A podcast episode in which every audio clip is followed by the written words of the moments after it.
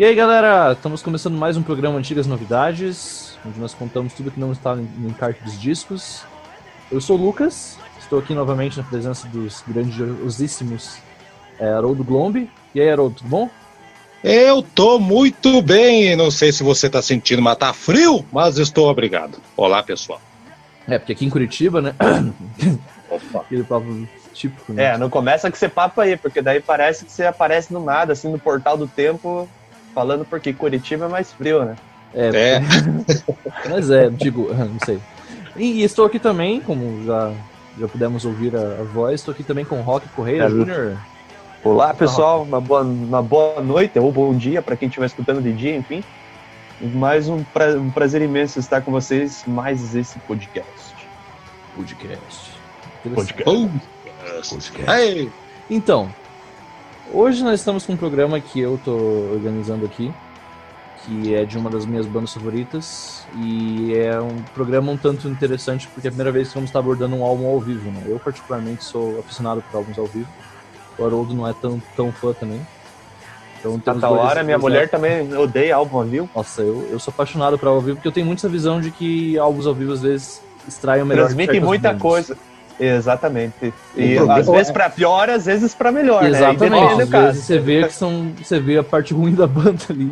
É, mas para minha defesa aí é o seguinte, eu não gosto de álbuns ao vivo porque grande parte deles tem overdubs, né? Então tá, são é, são poucos que são honestos. Então, por isso que eu, que, não é que eu não gosto, eu tenho um pé contra, um pé atrás, aliás, é, com muitos discos, o que não é o caso do disco de hoje, que eu não sei se tem overdubs, mas eu adorei o disco de hoje, né? Não, exatamente, tem 98% ele gravado, foi gravado ao vivo mesmo, tem só algumas mínimas correções, assim, de, de questão de backing vocal. Mas enfim, o ah, disco ah, de hoje e a história. É que parece hoje... que tem overdub é por causa de uma questão da sonoridade, que a gente vai falar um pouquinho mais pra frente Sim, também. Certamente. Mas enfim, né? Inclusive a década de 70, né? É um. É, tipo, tem tanto álbum ao vivo, né? Desde o começo da década de 70 com Live at Leeds, The Who, né? Que é um dos maiores discos e um dos mais influentes de álbum ao vivo. Até Frampton Comes Alive, do Peter Frampton, Alive do Keys, todos os álbuns que vieram. E esse álbum é considerado um dos grandes álbuns ao vivo da década de 70 também, e ao mesmo tempo a gente vai aproveitar e contar um pouco da história dessa banda que foi muito influente para várias bandas de vários nichos, e às vezes a galera não conhece tanto que é o Chip Trick, e o álbum que nós vamos falar é o Live at Budokan, que é um álbum de 1978. Nós vamos falar da versão completa, que foi lançada, acho que de 20 anos de, de aniversário, em 98. Que não, foi 30, não né? foi? Oi? Foi, não foi 30? Não, não teve os dois. Teve os dois. Ah, teve os dois. Ah, teve os dois. bobeira aqui, então. Teve o de 30 anos também, é, que teve é. mais coisa ainda. Que teve, é, que é a questão justamente do, do show completo, né? Porque a versão original, como era um vinil só, a, inclusive porque a banda não era uma banda tão grande, teve essa questão que eles não tinham como marcar com um vinil duplo na época. Vinil duplo. Eles tinham que escolher as músicas, nem eles tiveram direito de escolher as músicas, mas já chegamos lá. E uhum. também sobre a história de uma banda que meses antes estava tocando em barzinhos e do nada explodiu. Então é, uma, é também uma história de interessante sobre, tipo, como às vezes. É, é que nem ganhar na loteria, sabe? Na época, os caras só com talento e com. Tiveram a sorte grande de tocar numa situação dessa, tudo meio que conspirou a favor. E uma banda que você, olhando assim, você falaria, tá, talvez na época falaria, tipo, esses caras são bons, mas eles nunca vão fazer sucesso. Do nada, conseguiram. É. Vamos contar um pouco É, porque no caso é um caso bizarro, né? Porque daí parece que você juntou uma banda de glam com um cara que acabou de sair do escritório com outro que acabou de sair do manicômio. É, exatamente. o, brevemente, só antes do Haroldo começar a falar também sobre a história da banda, né? Apresentando o Chip Trick, né? O Chip Trick é formado inicialmente, né? Passou por várias formações iniciais, principalmente pelo Rick Nielsen, que é o guitarrista, e Tom Peterson, baixista. E eles passaram por várias formações até encontrar o Robin Zander, que é guitarrista base e vocalista principal da banda, e o Bunny Carlos, que é o baterista da banda. E o visual da banda, né, como a gente não pode ilustrar agora, mas procurando qualquer imagem dos discos, se você vê só as capas dos discos, 90% delas, você vê os caras bonitos da banda, né, que é o... Eu tenho, eu tenho aqui, Lucas, o Incolor em vinil, que eu tô olhando eu tenho agora. também. Cara... O Incolor é um cara... disco... É o disco eu acho muito bonito, assim. Sim, eu, é. foi o, primeiro vinil que eu comprei, eu não sou colecionador de vinil, queria muito. Ah, olha aí. Mas foi. Eu olhei ele numa loja e falei, ah, não interessa, vou ter que comprar esse disco assim. e daí. Os caras estão numa Harley, né, cara? E, e, e, os, dois, os dois esquisitões estão umas bicicletinhas elétricas Isso. atrás. Exatamente o ponto Chip Trick, né? Tem os dois galãs da banda, né? Que é o Robin Zander e o Tom Peterson, né? São os dois mais. Um loirão, o outro. Rockstar. Ah, esses são os, os glanzeiros, né? É. Yes. E daí na parte do outro lado tem, tipo, o guitarrista que é o Rick Nielsen, que se veste que nem tipo uma criança, assim, essas coisas. Ele parece um personagem de desenho animado, né? Ele é o Kiko. Toda a questão. É, o, é tipo o Kiko, exatamente. Ele joga. É, na verdade, na verdade, não fazendo uma alusão aí, né? Mas Angus Young acho que bebeu dessa fonte, hein, galera?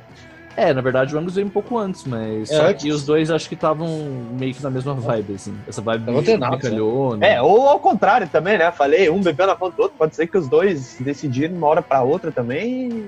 É, é que nem secos molhados e quis, né? Sempre tem aquela. Enfim. É, Puta, é. eu, só, Mas... eu, só, sei que foi, só sei que foi um truque bem barato, hein? Inclusive, é, a banda tem a ver com isso, né? Mas acho que o Haroldo vai falar. Exatamente, é. Mas, enfim, vou não, falar, fim, vou falar. E temos o Bunny Carlos, né? Que é um cara que é tipo como se fosse um contador que saiu do escritório lá, aleatoriamente, assim, de óculos e com, com roupa e tal, os bigodinhos, assim, meio gordinho, e simplesmente chega lá na bateria e destrói, assim. É eu comentei, assim. eu comentei com vocês, é, até antes da gente gravar o programa, durante a semana, que eu lembro que uma das primeiras reportagens que saiu no Brasil a respeito do Tip Trick Uh, era a foto do baterista mesmo, do, do, do, Carlos, e a manchete era, não vou lembrar assim, mas era algo mais ou menos como é, esse cara poderia ser o servente do seu prédio, uma coisa assim, mas por causa do visual do cara. Não, e ele é muito Louco. peculiar, mas enfim, Haroldo. E é bom. Ah, fala rapidão então. É, Tip Trick, eu já percebi que é uma banda que você tem um, um preço, um apreço muito grande, né, Lucas? Eu não sei o, qual, que é, qual que é a relação aí do, do rock com o, com o Tip Trick, mas eu vou dizer o meu aqui. Eu gosto muito da, da, da dos três primeiros discos assim do, do, do Tip Trick, é o que eu tenho, né?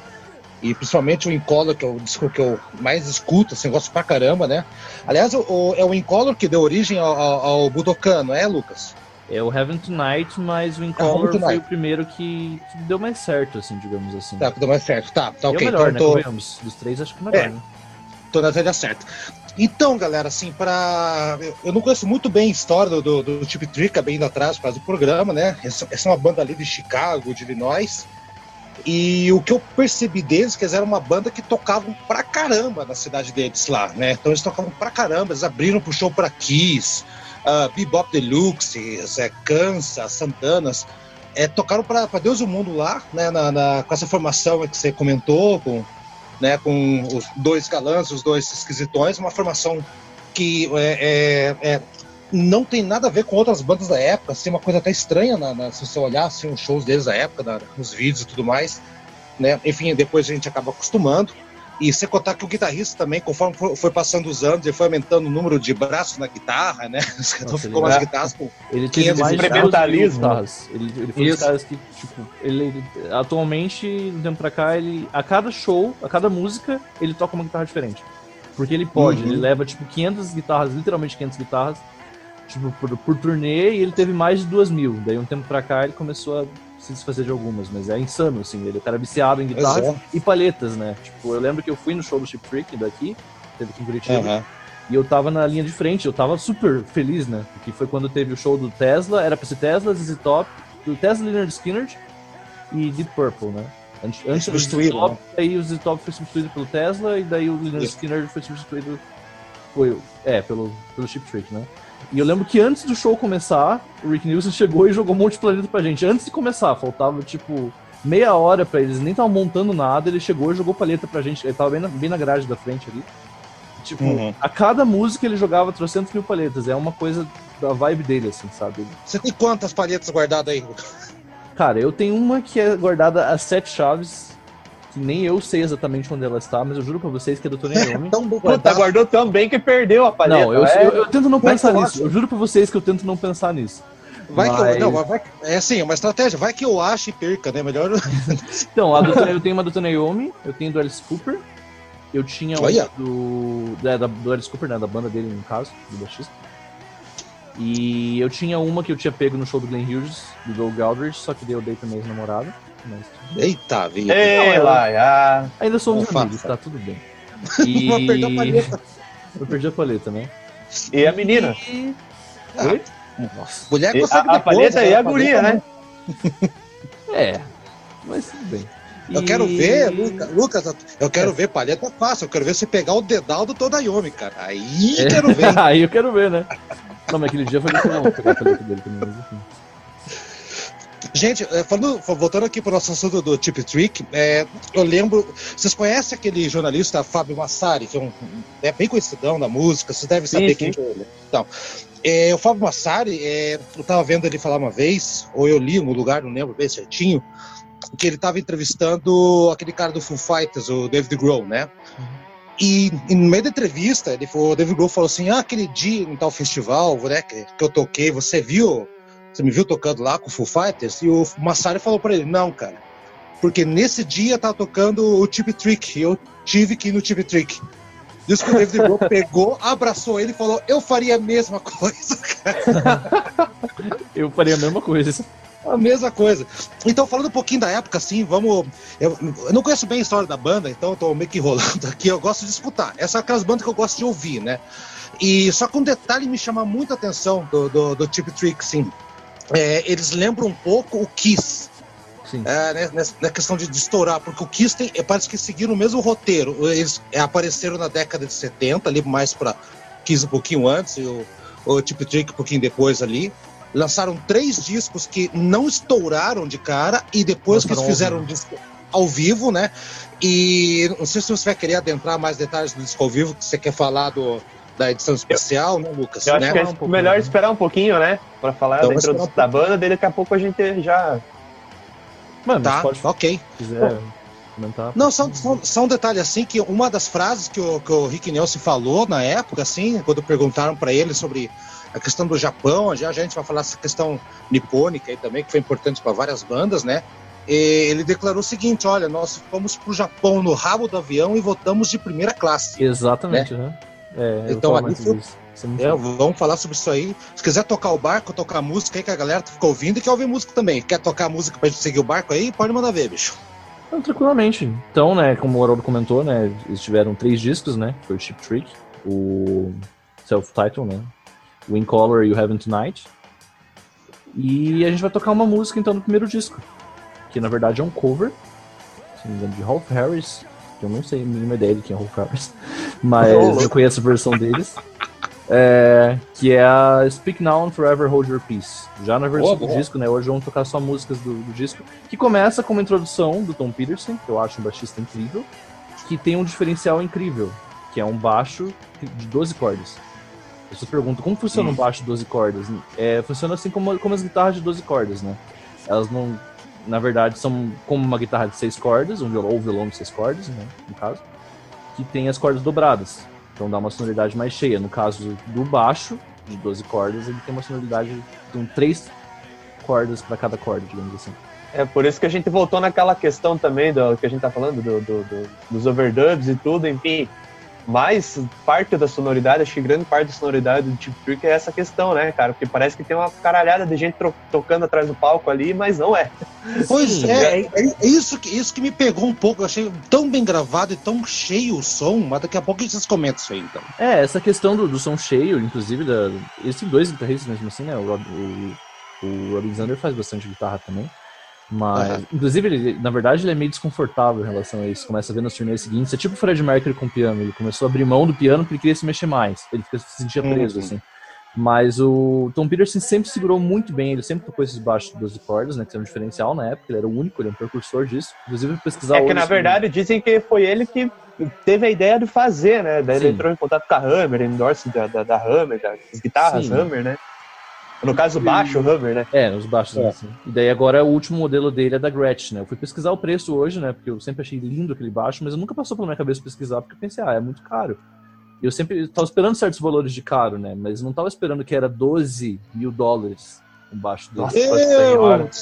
Então eu fiquei, gente, a gente tá acostumado a ver superinflação no instrumento, né? A gente que toca, assim, mas em instrumentos caros, etc fora. Ah, mas isso também você tem que ver que é uma questão do instrumento específico, né? É uma Sim, construção específica, né?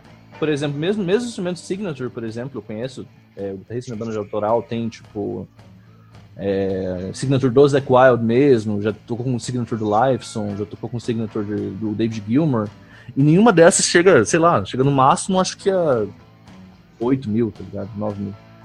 Pois é, muito eu- específico, eu um susto assim, mesmo. é, é absurdo, assim. Tá mais, Mas, mais alto do que os famosos, hein, mas tudo bem. Sim, mas enfim, o número do. É porque tem um instrumento específico, né, de 12 cordas, né? Eu acho que é, É. faz sentido. Mas enfim. É, e também tem uma outra questão, né? Que diz que quando ele foi fazer esse baixo também, a, a Hammer queria fazer um baixo de 10 cordas, né? Aí Ah, ele, usou, ele usou algumas vezes, enfim, daí que eles mudaram para esse protótipo de 12. Eu não sei como é que era esse de 10 que eu também não consegui achar, mas É, eu, tô, ficaria- eu fiquei curioso também, porque eu queria saber se era tipo um de 5 cordas dobrado, ou o que que era. É, tá ligado? exatamente, Meio, meio assim também. Ou se algumas delas só, talvez só as mais graves eram triplicadas. É, dobrava as primeiras, a primeira e a segunda corda, sei lá. Eu também não sei, não consegui É, achar, mas é, fica é pra, pra peculiar. questão aí. Mas é um É. som único, assim, esse álbum. é, tipo, inclusive, algumas coisas que você escuta do álbum, você escuta sem prestar muita atenção, às vezes você acha uma guitarra, sabe? Alguns momentos, assim. Porque ele ainda mais isso, o baixo junto com a distorção. Quando ele fez o solo aqui, inclusive, em Curitiba, no, no show, foi absurdo. Uma montanha de amplificador, de cabeçote e. No, tremia tudo, assim. Foi, foi insano, assim. Mas enfim, então vamos de, sem mais delongas, Speak Now or Forever Hold Your Peace.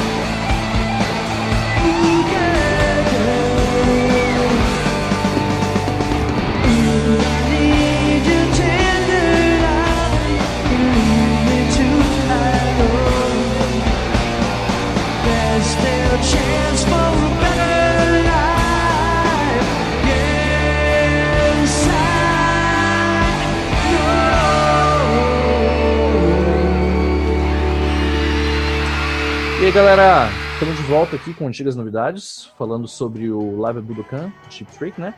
Eu vou falar brevemente agora sobre como que aconteceu o álbum, antes de a gente começar a comentar meio que faixa por faixa dentro do possível, né?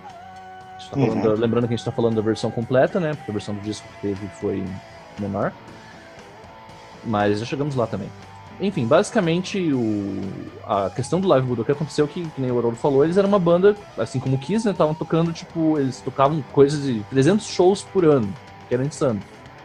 Então eles estavam fazendo show direto, tocava show, às vezes pegava dois, dois, dois shows no mesmo dia e viajava de lá para cá e gastando muito dinheiro com fazendo essas turnês e nada não voltava esse dinheiro, nunca voltava. Gravavam álbuns, mesmo com o Jack Douglas, né, que é um puta produtor, é, que fez os dois primeiros álbuns deles, é, não deu certo. Daí no, no Heaven Tonight eles tentaram mudar um pouco o som para uma coisa um pouco mais comercial e também algumas coisas não deram certo. E ao mesmo tempo eles tinham coisas como, por exemplo, a Want to Want, né, que era a música que eles uma das músicas de trabalho que eles tentaram trabalhar. Só que a Want to Want originalmente era uma música mais um pouco mais agressiva, que nem eles tocavam ao vivo geralmente. Só que na gravação eles falaram, não, vamos colocar um pianinho aqui, vamos colocar umas coisas, vamos fazer ela bem, bem popzinha, assim. E isso meio que atrapalhou, assim, a visão da banda e, tipo, não vendeu e a banda é. saiu infeliz. Todo mundo se deu mal, entendeu? E na verdade, até, até levantar uma questão nessa que você falou, é, até eu fui procurar, eu tinha ouvido já o termo um, um tempo atrás sobre o power, o que é o tal do power pop. Exatamente. Eu, acho, eu acho que talvez com essa, com essa questão do, do segundo, do terceiro, do Heaven Tonight ali, do, do, do Chip Trick, eu comecei a entender. Eu falava, o que, que é esse power pop? Eu ficava processando, assim, pô, porque a gente tem, tinha o hard rock na década de 70, tinha o, metal, o heavy metal, enfim, Daí eu li o termo Power Pop e falei, mas caralho, não, não, consigo entender. Daí que eu fui entender, porra, esse Power Pop é mais ou menos no Brasil como se fosse o nosso pop rock, né? Que seria é, mais ou é, menos é, isso, né? É, mais tipo... ou menos. Não, não é, bem por cima, mais não, ou menos. Eu entendi. É que o Power o Pop, ele... Olha só, é, o Tip só desculpa teu pé, o Tip, o Tip Trick, ele, ele, é, ele, é, ele, é, ele é pop demais pra ser rock e ele é rock demais pra ser pop, cara. Exatamente, é uma... exatamente. exatamente o que eu falar. É bem isso. É, é por é. isso que agora que eu entendi o que era tá do Power Pop, escutando o primeiro, o segundo, o terceiro álbum juntos, assim, em sequência, eu falei, caralho, acho que agora eu entendi o que é tal do Power Pop. Não, você escuta coisas assim no disco que são coisas que o Chip Trick, tanto em questão de letra, em que, quanto em questão de instrumental mesmo, que são pesadas e, e é ali na, na vibe do punk que tava vindo também, né? Então você escuta coisas do Heaven Tonight, já tem mais influência de punk, assim, um pouco mais agressivas. Ou coisas do In Color mesmo, Hello There, por exemplo, tipo, é, Sim. Enfim, essa parada. Eu escuto, muito, eu escuto muita coisa de garagem, mais do que de mais do que punk, tem um pouco de punk, sim, ali também, tal. Na, na, totalmente na, garagem, né? Muito garagem, muito estúdio, não sei. É, também. É, só que é engraçado que também exatamente isso que vocês falaram. Se você for pegar a escola, por exemplo, você pega uma das escolas do Tip Trick foi o próprio Slade, né, cara? Sim. Porra. Eles só, Aliás, o, nome, Slade, o, né? o, o nome da banda saiu do show do Slade, né? não foi essa história? Sim, foi. É, que uhum. o Peters estava lá, né, e falou que os caras usavam só de truques baratos e não sei o quê.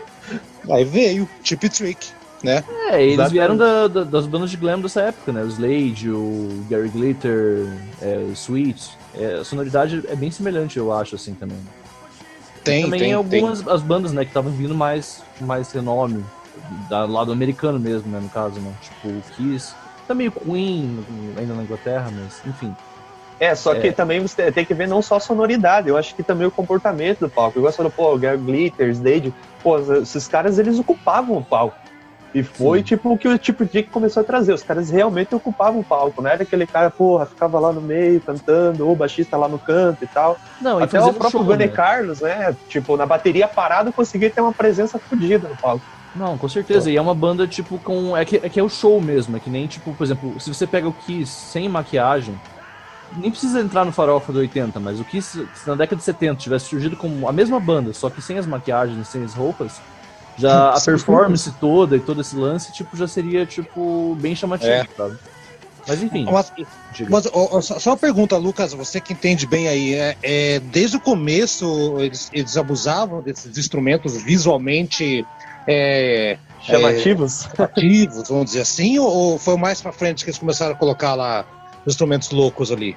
Não, eles desde o começo já usavam, era uma banda de bar já com essa energia meio barulhenta, né? Eles começaram meio que tocando juntos, né? Principalmente o Robin Zander já tocava antes junto com o Bunny Carlos. Eles tocaram por um bom tempo tocando só Cream, The Who e Beatles. Ah, então, ah. tipo, ele, a escola dele já era essa vibe, já. Também do The Who, que eu acho que é uma banda que é muito semelhante em sonoridade algumas ah, coisas. eu escuto, eu escuto, eu, eu, eu escuto muito The Who, aquela, aquela, aqueles acordes com, né, com, com tipo, isso, pro acorde, o cara como se estivesse jogando boliche, e vai. Sim. Eu escuto, escuto muito disso, muita influência do The Who ali.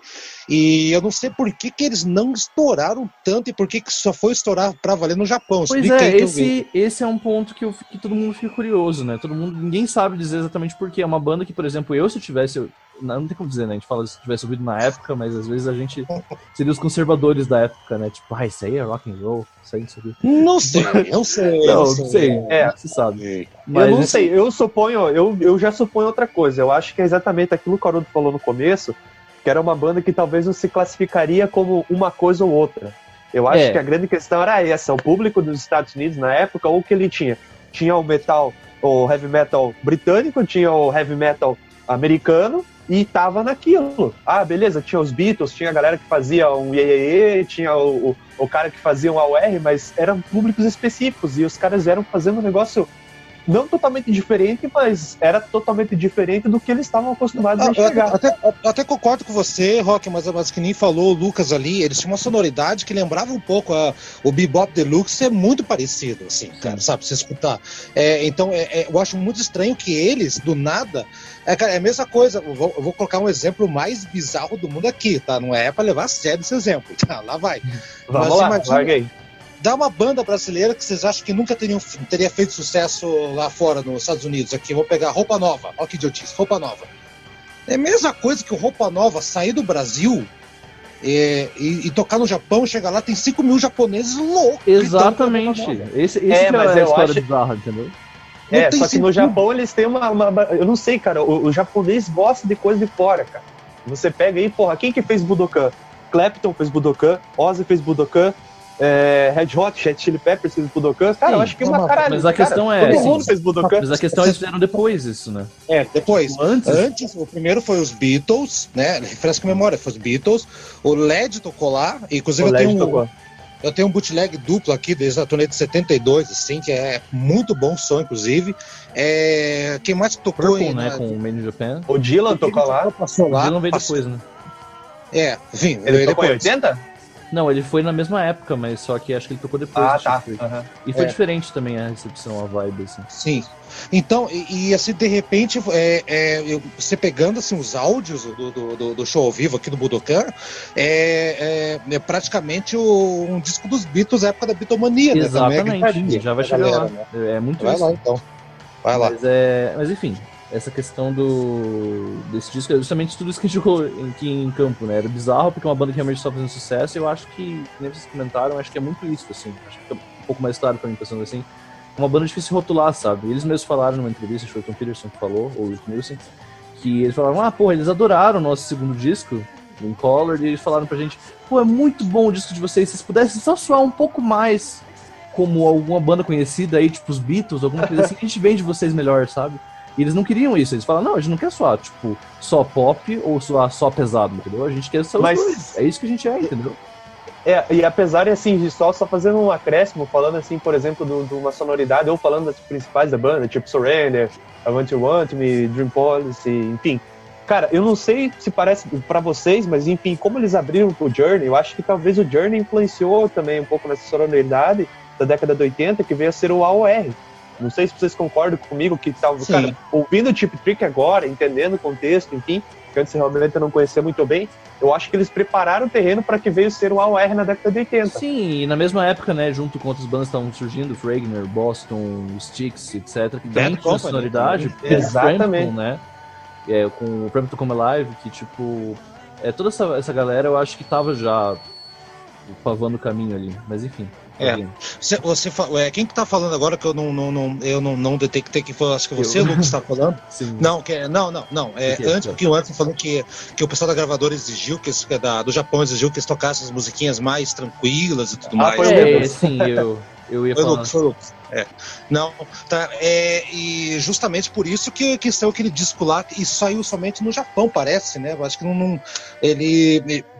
Por outras vias ele chegou nos Estados Unidos, o disco Budokan. Era só pro mercado japonês essa, é, essa sim, parada aí. É, né? Mas, enfim, é isso que eu ia falar também sobre. E da questão do álbum, né? Da captura do álbum por si só, né? Teve todo esse, esse lance que era para ser uma coisa lá, só lá, que eles iam fazer, que a divisão da Sony lá do Japão, tá pegando as bandas de fora, e queriam lançar vários álbuns como Live Budokan. Que nem Rock comentou do Dylan, foi os dois, dois primeiros álbuns serem lançados dessa, dessa vibe de Live Budokan, que eles queriam uhum. popularizar lá essa arena, justamente foi o do Dylan e o, o do Chip Trick, que iam ser lançados lá a princípio. Só que o do Chip Trick, assim como o Deep Purple com o Made in Japan, acabou vindo de volta. Mas assim, mas indo em, em relação ao disco, algumas coisas do dia do show e tal, é, a gente tá falando, pô, ninguém esperava que os caras fossem chegar e fazer sucesso no Japão, realmente nem a banda esperava. Foi insano porque, tipo, o produtor lá do Japão, que é o, o Nori Nonaka, que estava responsável por isso, ele tinha visto informações sobre a banda de jornalista que tinha visto o Queen, eles abrindo pro Queen na época, e ele falou, nossa, a banda parece legal. E ele queria vender o Chip Trick como uma banda como fosse um Aerosmith, digamos assim, que é estranho. Porque não mas eles não chegaram a denominar que eram os Beatles Yankees nessa época também? Não, mas eles tentaram não, vender como Aerosmith, o que é estranho. Tipo, eu não consigo ver tanta referência do Aerosmith com o Chip Trick. Vocês conseguem ver isso? Não, só, só, não. só porque era americana, só, mais nada. É, mas é olha, é tipo. Olha, pra não dizer que eu não consigo fazer relação, eu, eu, as músicas, entre aspas, mais melosas do Chip Trick se relacionam com muitas letras do Aerosmith, mas, tipo. Sim. A questão de sonoridade, um faz uma, uma, umas baladinhas melosas e os outros fazem o hard rock. não, e na época, letras, sabe? Que... É. E na época da década de 70, o Chip Trick, o, tipo, eu tô falando do Aerosmith do Rockstar, o Aerosmith da. Ah, da tá, tá, tá, não, não, não. O Aí é outra coisa. E o, e o Draw the Line que é totalmente funkeado, né, cara? Exatamente. É, não, não, é, é outra coisa. Que não, é outra coisa. Não combina, sabe? Mas é, enfim. No contexto da época, não. É, e daí ele queria vender dessa forma. E ele acabou, tipo, vendendo. É, eles lançaram singles diferentes lá, da Want to Want Me e Clock Strikes 10, né? Que são dois discos, duas uhum. músicas que fizeram sucesso no esquisito. E estouraram lá. Ninguém sabe. A versão pop de Want to Want me estourou lá e não estourou no resto do mundo, ninguém sabe por quê. E Clock Strike Stand eu consigo ver por quê, né? Porque o começo da música, que é o riffzinho de guitarra ali, é até o mesmo é o do sinal de que toca lá no, no Japão, né? Uhum, então, é. E daí depois, eventualmente, veio Surrender, do Heaven Tonight, que foi lançado lá e também estourou. Então eles falaram, cara, temos que trazer essa banda pra cá. E daí avisaram a banda e falaram, beleza, vocês vão tocar no Japão. Eles, ah, tá bom, vamos lá. E eles literalmente se foram na. Se prepara, amigão. No é. econômico ali, pra eles era tipo mais um show, sabe? O que eles tinham a perder? Ah, beleza, vocês toparam que a gente faça tipo, um show. É, se for, for, se não deu eles nada tavam, também. Daí, gente... E é, a situação engraçada é que literalmente eles vieram de, de classe econômica, eles foram de classe econômica pra lá. Desceram do avião assim, e a galera, tipo, 5 mil fãs loucaços no aeroporto gritando, eles falaram: Ué, sei lá, quem que tá aqui? Tá, alguém, sei lá, tem alguém famoso aqui no. no um político desse Um político, alguém assim, quem será que é? Tá, né? tá o Jaspion no avião? É, e daí eles chegaram. É, os, os Kamen Riders da época lá, galera, os tais lá, tipo. Ultraman. É, e daí eles passaram lá e, tipo, não, eram eles, deles, cacete. E daí quando eles saíram do, do da questão do, do aeroporto, foram pro hotel, é, daí que eles começaram a entender o quanto insana tava a situação. Eles literalmente ficaram trancados no hotel. Eles não podiam sair do quarto. Eles foram proibidos de sair do quarto. Eles não podiam nem olhar na janela, porque olha o nível da parada. Tipo, eles, se eles olhassem na janela, alguém poderia ver que eles estavam na janela e até causar um acidente. Tipo, sei lá, querer correr pra, pra direção do hotel, tá do outro lado da rua. Eles estavam na. O hotel era na frente de uma, uma rua movimentada, uma rodovia movimentada. A galera poderia querer correr, atravessar e ser atropelado e morrer, tá ligado?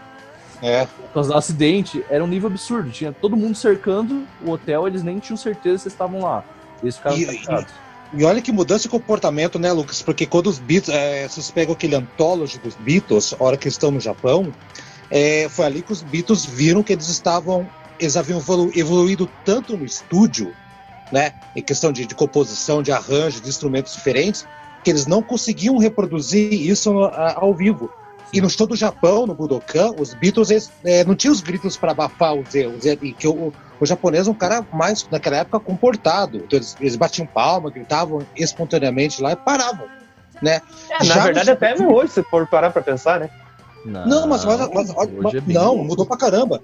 Olha esse disco aí, Rock, olha só, 12 anos depois, 10 anos depois, praticamente, do, dos Beatles terem ido pra lá, no, no mesmo Budokan, é uma coisa ensurdecedora. Em 10 anos, o japonês absorveu e entendeu a cultura do rock. É aquilo que você falou, Rock. É, é, é como eles, eles gostaram das coisas de fora, eles, eles entenderam e o mercado japonês estava pronto para isso, cara. Tipo, mas como que eles evoluíram e como que eles adoraram o Tip Trick, assim, eles pensaram, puta, a gente não fez isso com os Beatles, vamos fazer com o Tip é, Trick, então. É bem isso, bem legal esse, esse, esse comentário. é, só, só, que, do... só que... Não, só ia comentar rapidinho que teve todo o lance não, pode comentar aí do Budokan, né? Os Beatles tocar lá foi um caos, né? Porque a cultura japonesa é tipo ali era um palco só para um lugar específico para coisas de artes marciais. Você fazer um negócio de música lá era um sacrilégio, entendeu? Uhum. E os Beatles tocar lá foi um caos. E, literalmente a galera, os guardas ficavam segurando a galera. A galera, tipo, sempre as músicas levantando, fazendo muita festa, não podia, era proibido. É. Então, de, dessa época em, em, geral, assim, como já estava liberado, já tinha esse lance aí, eles já meio começaram a dar uma sossegada. E daí a galera, e... eu concordo muito com o que o Haroldo falou, é bem isso, eu acho. A galera começou a. Tudo que a gente não fez com os Beatles, agora a gente vai fazer festa. E todas é, as bandas. Sabe que, é, criticaram os Beatles, Oi? né? Só, só fazer uma dentro dos Beatles, assim, né? É, tanto teve uma coletiva de imprensa com o Paul McCartney, famosa, né? Que ele fala. É, pergunto para ele assim: escuta, é, vocês estão vindo aqui e vão é, profanar um templo tradicional de luta, de cultura japonesa. O que você tem a dizer sobre isso? Aí o Paul McCartney falou: olha, se um grupo de japo japonês de luta ou de, ou de qualquer coisa que seja for tocar no Albert Hall, se apresentar no Albert Hall, a gente não vai ficar falando que vocês estão acabando com a nossa cultura, sabe? Então, é. simples, então, né? Acabou, né? É, o lance Aí, deles é, é, que eles são bem, né, tipo, restritos com esse lance da, cultura deles, assim, daí Mas na já tinha época, mudado o tipo né? trick, tipo, é, só, só, que aí, só que aí que tá, pra, eu vejo numa seguinte questão, porra, o mundo já tinha passado por uma segunda, primeira, segunda guerra mundial, veio a guerra do Vietnã, Cara, o que, que a galera queria? A galera queria, não, vamos parar com essa merda aqui, vamos curtir ó, as músicas dos caras ali falando de festa e tal, vamos curtir essa parada. Eu acho que a, a, o Arudo falou, tipo, realmente deu uma, uma, boa mudada com os Beatles, mas ainda os Beatles, querendo ou não, eram um pouco mais comportados que o Tip Trick, né? O Tip Trick, os caras eram, puta, os é, caras não, eram lance... falando de festa, de noite, isso e aquilo, vamos curtir mesmo. Porque a galera já tinha passado por guerra, já tinha explodido bomba lá, os caras queriam mais é curtir mesmo. Não, não e a vibe. Sendo adolescente, exatamente. Sim, e os adolescentes da época, eles estavam justamente mais nessa visão mais, tipo. buscando uma coisa mais. Tipo, como teve dessa revolução do final da década de 60 ou da década de 50, né? A galera com, com rock and roll, né? Tipo, mais nos Estados Unidos, ah, etc. A galera meio que se rebelando, entre aspas, ali, né? É, no Japão, nessa época, também tava assim, a galera tava, que um país estritamente mais conservador, assim, começou a soltar mais, e daí começou a vir, inclusive bandas, né, que viram essas bandas na época, quando eram Fazendo novos, sucesso, assim, né? E fizeram bandas, né, tem inúmeras bandas do Japão que vieram estourar mais na década de 80, inclusive, que é, aprenderam com essas bandas aí, sonoridade assim, e, nossa, tem pessoas assim, eu, eu particularmente gosto muito de música japonesa, né, mas já tive banda de música japonesa, então, é, eu acho muito interessante você até hoje ver, assim, influências dessas bandas, assim, na época, assim, você vê, por exemplo, sei lá, o Demon Kaka, que é um cara que Sim. você vê o cara com a maquiagem, assim, aquela maquiagem típica de, de teatro japonês, que faltou o nome certo agora, Kabuki. Kabuki. É, e daí, tipo, cantando como se fosse Ian Gillan, assim. Você fica, Tá, entendi. Esse cara viu o show do, do Made in Japan e foi referência. Mas, enfim. Fala em show, fala em show, semana passada a gente falou do, do Scorpions na semana passada. O, o Tokyo Tapes lá foi também, é tudo Budokan também, né? Acho que sim, foi na mesma época, né? Tokyo Tapes foi de Esse... dois anos depois, né? 78, né? Mas foi no Budokan também. Mesmo, foi do Budokan e foi no mesmo ano, inclusive, né? Foi no mesmo ano. Tá aqui, tô com a cacheio, tô com tapes aqui, eu deixei aqui do ladinho. É, aqui. o Kiss tocou em 77 também no, no Budokan. Sim, sim, sim também. Foi bem, bem ah, é. Budokan, exatamente, tá aqui. É. Você vê como é que o Japão tava, tava ele, ele virou um cenário ali, né? E, e, esse disco aí, você sabe, você sabe por que, que esse disco aí chegou na. Né, o pessoal ficou doido nos Estados Unidos porque escreveram um artigo na Rolling Stones, né, na revista Rolling Stone. Aliás, eu falei Rolling Stones, é Rolling Stone, é revista. Uma revista de um jornalista falando que um grupo americano foi lá e e praticamente dominou o público japonês, foi um sucesso absoluto. E o pessoal dos Estados Unidos, quando leu a matéria, ficou curioso. Falei, Pô, mas que banda que é essa? Né? É o Tip Trick, que vocês não davam bola aqui. É, o santo de casa não faz milagre, né? Não, os caras pensaram, puta, mas peraí, vamos, vamos, deixa eu ver esse troço aqui direito. Eles começaram a, a, a pedir, o pessoal começou a pedir via Canadá, via, via, importado por Canadá, uma empresa lá que trazia, é, o disco importado do Japão para os Estados Unidos, né? Começou a chegar e era uma versão assim que a capa, a capa seguia aquele padrão, é, os dois monitores da capa e os dois estranhos atrás, né? Do, do Budokan. Sim. E os caras só que tem um, um, detalhe, o pessoal da banda olhou essa capa e falou assim, putz, essa capa é uma porcaria, não gostamos dessa capa.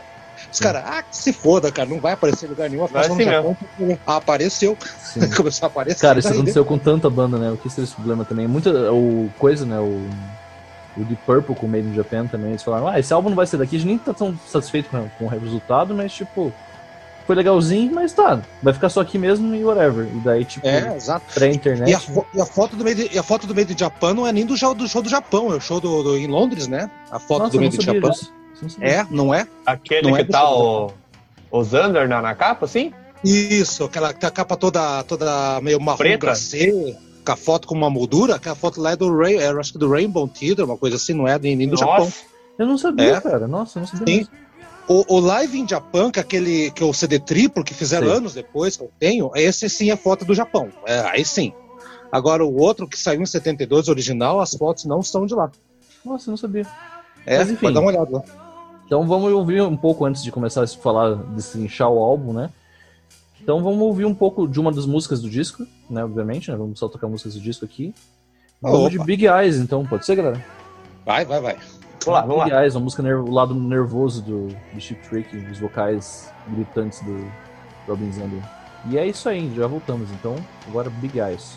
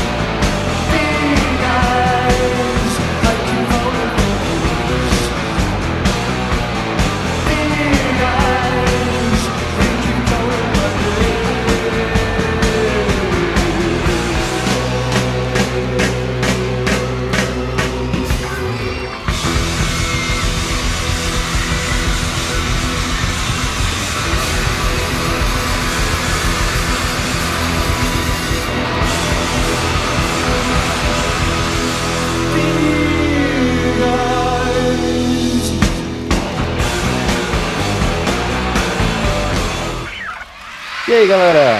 Estamos voltando aqui com as novidades. Então vamos falar um pouco mais sobre propriamente o disco, né? Lara Budokan.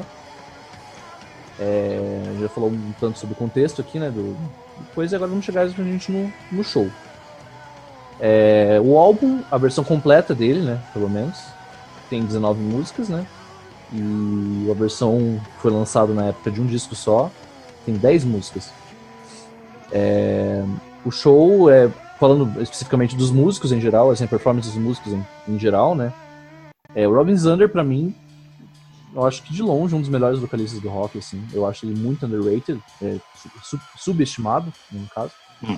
Ele é um vocal incrível até hoje. Ele canta muito bem, ele tem uma voz espetacular, muito forte, tanto para coisas suaves quanto para coisas agressivas. Então ele é o vocalista perfeito para a banda, né? Eu acho que ele também é um ótimo frontman. Ele segura bem a galera e etc. E, né, cada coisa que ele fala, né? No próprio álbum ele fala qualquer coisinha, a galera tipo, fica que nem louco, né? nem Beatles, né? Assim. Inclusive, sobre falar no álbum, já adiantando uma coisa, não tem umas coisas do álbum, que tudo que eles falam no álbum, eu nunca tinha, eu não sabia sobre isso, isso eu fui descobrir agora. Que eles falam várias coisas no álbum, mas é sempre, por exemplo, sei lá, Big Eyes, ou I want you to want me, ou It's time, enfim. É, porque eles queriam, falaram que, ah, vocês têm que falar as coisas devagar, senão eles não vão entender. Tipo, mas não é. Lá do Carrefour, Mingos, café, então, Pelé. É, eles podiam falar qualquer coisa lá, tipo, ah, sei lá, banana pancakes. Ah! É, legal! Enfim, é, eu achei engraçado. Você tá rindo, parece? Você tá rindo? Teve o um show do Motorhead aqui, que eu lembro até hoje, na, na, na Fórum ainda, antiga Fórum, que o, o Leme chegava uma hora do show, que ele pegava e, e perguntava pra galera em inglês, né? Tipo, a é, vocês querem que eu toque mais alto agora? Né? É todo mundo. Ah! Ou vocês querem que eu toque mais baixo? Todo mundo. Ah! Ele ah. olhou pro lado e falou assim: vocês estão entendendo alguma coisa que eu tô falando aqui. Ah. Mas você não me lembra, ei, Lucas, ele não fez uma dessa lá no, no, no Monsters? Ele fez uma dessa. Eu não lembro que ele perguntou, a galera também. Ah! Ah! Ele percebeu que a galera entendeu porra nenhuma e falou, ah, vá tal no cu, e ligava os amplificadores extra lá. É, mas é. Mas que o povo japonês já entendia um pouquinho de inglês nessa época, não, não era sim, também, é que, né? na verdade, no, no, vocabulário deles, né? Eles têm uma, tem é. uma coisa da escrita deles mesmo, né? Tem os hiraganas e os katakanas, né? Hiragana é escrito em, em japonês mesmo, né? E o hiragana é escrito de coisas estrangeiras, geralmente em inglês. Então uhum. já tem isso já, né? Do, da linguagem. Várias músicas dele já misturam coisas, tipo, é misturado por, é, japonês com inglês já, e expressões de fora. Enfim, é bem comum. Então ele já tinha uma noção, uhum. na verdade, mas é, acho engraçado, porque imagino eles falando tudo devagar, assim, mas enfim. É, falando mais do disco, então, né? Eu falei de Robin Zander, né? Vocal incrível. O, o Rick Nielsen é um guitarrista que ele, ele não é o virtuoso, né? Mas ele tem. Mas ele dá conta. Ele vai falar sobre algumas coisas ali. Tem um show dele na, na década de. Finalzinho da, da década de 70, 79 ali, que ele fala, fazendo um solo, ele fala, é, pelo menos eu não sou o Ted Nugent, né? E começa a zoar. Mas, pelo menos eu posso garantir que eu sou melhor que o Ted Nugent, né? E, enfim, e ele é. sempre é loucaço, jogando palheta, e joga palheta pra cima, pega com a boca, daí joga pega de volta, e fazendo todas as loucureiras dele, os back vocals dele, né? Ele é o principal compositor da banda, inclusive, não sei se você sabe. Sim, é. Tava é olhando aqui. Escreve as paradas. É, o Tom Peterson né, é um cara, eu acho ele um cara muito maneiro, assim. Ele tipo, tem um estilo, assim, bem específico, assim, ele tem uma presença no palco, mesmo sendo baixista. Ele também tem esse momento de cantar, né? Nesse show específico ele não canta nada, mas na maioria dos shows, geral do Chip Trick, na verdade, ele canta, então é uma escolha interessante nessa época, acho que ele tá meio tímido pra cantar. Ele tem uma voz bem grave, bem anasalada, assim, que é meio considerada até, às vezes, meio comparada ao o Lou Reed, umas coisas assim, só que o Lou Reed meio caricato, assim, não? Lou Reed. Uhum. Mas ele. Tanto que ele, inclusive, ele fez, ele fez covers. Na época o Chip Trick tá fazendo cover de músicas do, do Lou Reed e do Velvet, mas enfim. E, mas é um baixista incrível a sonoridade do baixo dele, também super agressiva, né? Paleta. E o Bunny Carlos, pra mim, é, é a arma secreta da banda. Eu acho que ele é um baterista excepcional. E agora, recentemente, né? Deu toda a treta lá que ele acabou parando de tocar com a banda. É, e a vantagem é que ele toca bem, você pode mandar um imposto de renda pra ele fazer também, né? é, aproveita, né? E o, teve o lance do. Bem com ele. O Danny Carlos, né, ele não toca mais com a banda, né? Agora quem tá é o Dex, Dex Nielsen, que é o filho do Rick Nielsen. Então ele deu meio que um movimento do Van Halen ali, né? Falou, não, fazer meu filho pra tocar. E do Nazaré também, né? Que o baixista colocou o baterista, o filho dele na bateria também, né? Nossa, não sei. Nazaré. É, aham. Uh -huh. Mas o lance do. Inclusive, Nazaré é um programa pra fazer que eu achei interessante, porque eu não escuto tanto Ixi. Nazaré quanto eu devia, né? E a gente tá fazendo os, os posts, já aproveitando pra divulgar brevemente, né? No, do blog também, né? Que vocês procurarem oh, na página que a gente tá fazendo, né? Na, Nazaré, Naz, sim, Nazaré anos 70 já tem texto lá e, e a galera que tá ouvindo nosso programa aí, que eu, eu tô acompanhando aqui, tá aumentando gradativamente. Então, obrigado aí por você que tá ouvindo, só que tá dando, tá curtindo a gente aí. Nós temos também nosso blog, do programa Tinha Novidades. Vai ter texto logo, logo do Lucas e também do Rock, por enquanto eu estou colocando lá, né? Mas já tem Nazaré. Nazaré já tem lá, sim. É, e teve um bom retorno, né? A galera tava bem interessada, parece, né? Sim, sim, o pessoal gosta. Aliás, tem que ter um texto do, do Tip Trick aí, né? E Com certeza. O suspeitão é, agora faz, eu sou suspeitão pra fazer, né? Fazer Mas, mesmo enfim, aí. É, o Bunny Carlos é interessante, né? Agora tá o Dex, né? Que é o baterista. Tá... Agora ele. Ele é bom, mas ele não... o Bunny Carlos tem uma tem uma questão muito específica no som dele, assim, ele tem um jeito de tocar bem interessante e, ele é um baterista É que ele tem uma pegada jazzística, né, cara, se você Sim. for reparar bem. Ele consegue fazer um negócio simples, consegue fazer um negócio agressivo, ele consegue fazer um negócio meio jazzy, ele consegue fazer as baladas, ele tem muito feeling no jeito que ele toca, ele tem groove massa, ele e, tem. E bastante força de tocar. Inclusive, nas últimas músicas ele pega, vocês viram no vídeo, né, do show. Tem, esse show tem inteiro no, no YouTube. O próprio canal do YouTube postou, né? Quase inteiro, né? Algumas músicas não foram filmadas, a gente vai comentar mais. Que no final da, das músicas ele pega duas baquetas gigantes, assim, começa a bater, assim, tipo, gigantes mesmo, assim, tipo, sei lá, não tem nem. Sei lá, tem uns. Ah, tem que ver, não é vi. Enorme, é muito engraçado, assim, ele começa a fazer o solo com duas baquetas gigantes. E toda a questão também que ele tem uma, um gimmick dele, né? Que daí a galera meio que. Tem uma galera até criticou, se não me engano, o Ringo, né? Por causa do. do da, no filme do Help, né? Que tem a Gonna Lose the Girl, que o Ringo tá fumando enquanto ele toca. E o e tá Carlos, né? ele sempre tá fumando. Em todos os quase os shows, assim. A única vez que eu vi que ele não tava fumando no show foi na, na reunião que eles fizeram do Rock and Roll Hall of Fame, que ele, ele tocou com ele brevemente ali. Que é a única vez que eu vi que ele, nossa, ele não tá fumando, meu Deus. Não, depois Escuta, de velhinho já, né?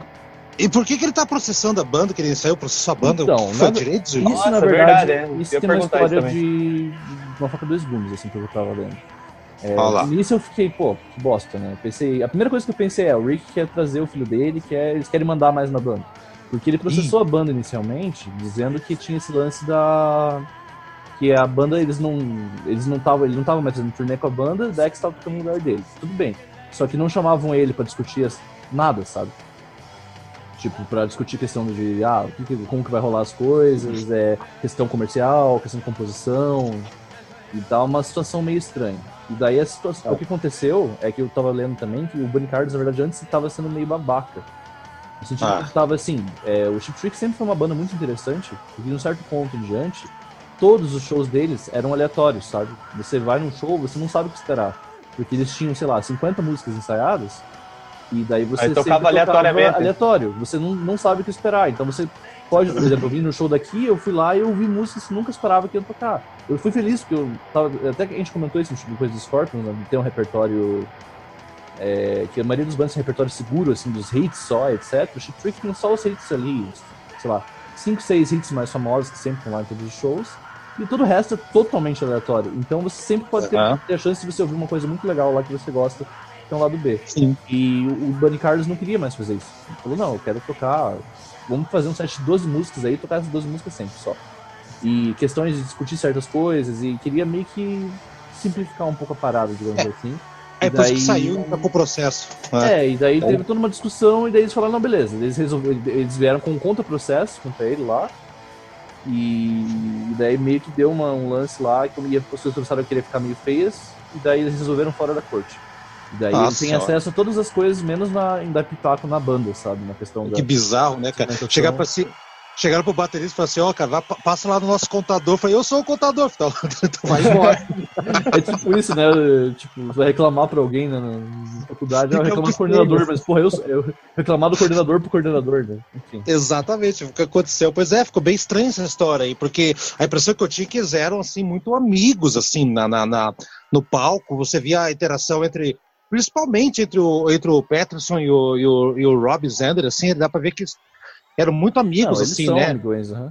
Então, no, no Rock... por... Diga, Não, e o, e o Carlos ele ficava mais atrás ali, tipo, será preocupado com o imposto de renda, sei lá, com o cigarrinho dele. E, e, e, tinha uma cara, ele tinha uma cara meio de, de desolado, e o visual dele, por mais que, por mais que o, que o, que o que o Rick tivesse aquele visual mais o Angus e Youngs é, é, que reprovou de ano para valer, assim, né? Ah, mas, mas, mas, é, eu, o Angus é o cara que passou de ano, pelo menos, outro reprovou daquela cara de louco e tudo mais, mas você via uma atitude rock and roll no cara, que o cara interagia com a plateia. Agora, o, o, o o Carlos realmente é um baterista que ele não era um exclusivo, ele era um cara bem técnico, só que ele, ele, ele atuava para banda. É, é meio, meio Ringo Starr mesmo, ele atuava para banda. Eu acho que se ele tivesse uma outra banda que tivesse mais uma mais chance de mostrar o potencial, talvez ele fosse mais longe, assim. É, ele formou outra banda, né, depois, né? Que ele fez com Aí não conheço. Do, do Smashing Pumpkins, com um dos vocalistas do Hanson. E daí ah, é? o baterista. O baterista era ele, já. Ah, mas foi com por isso que não deu certo. Mas, é, nada daria certo. enfim. E daí, tipo. Enfim, não deu muito certo a banda. Não lembro o nome agora. Era. Ah. Tinted Windows, eu acho. Mas enfim, mas eu ouvi, mas não gostei, sinceramente. Não deu certo. Mas enfim, é. o lance do Bunny Carlos é, foi mais esse, assim, no Rock and Roll Hall of Fame, né? Inclusive, você vê, assim, essa questão da. Eles terminam o set pra você ver que todo mundo ele tem bastante respeito entre, em relação a ele, sabe? E daí uhum. vai lá, daí termina o show, o Robin Zander vai lá e cumprimenta ele. Daí o, Tom Peters, é. que é o, bom, o cara bonzinho da banda, vai lá, cumprimenta ele, o Rick Nielsen vai pro microfone e passa reto, assim. Eu acho que é o treta com os dois, sabe? Que o Rick Nielsen toma a fronte da banda de decidir as coisas, ele é o compositor principal, ele que ele que resolve a parada ali. Eu acho ele que é o que é o que lida realmente com as paradas. O Robin é só o frontman. E a questão do. o Bunny Carlos, não, acho que foi também com eles. Daí, porra, trouxe o filho dele pra tocar, tá ligado? Tipo, é, ah, você colocou teu filho, você prefere teu filho a mim, né? Então tá. Nepotismo, nepotismo, né? Vai, filhão. Nepotismo, é. Mas enfim, volta ao disco. Vamos falar do disco. Volta ao disco, pá. Então Sem vamos treta. falar do disco, né? O disco começa com Hello There, né? Que é uma das melhores músicas de abertura do, do Chip Trick. Do Chip Trick. É a melhor música de abertura deles. É uma das melhores músicas de abertura, tanto de álbum, né? O In Color começa com ela, a abertura de show. Sim, sim. Eu acho uma música, ela chama, ela explica muito do que tem no Chip Trick ali em um minuto e pouco, sabe?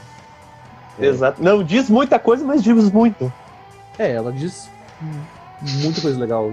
Eu entendi o que você quis dizer, não se preocupe, isso é intriga dentro do rock, é. eu entendi. Eu entendi perfeitamente. Com poucas palavras, o cara diz de pra caralho, pronto. Exatamente, isso aí.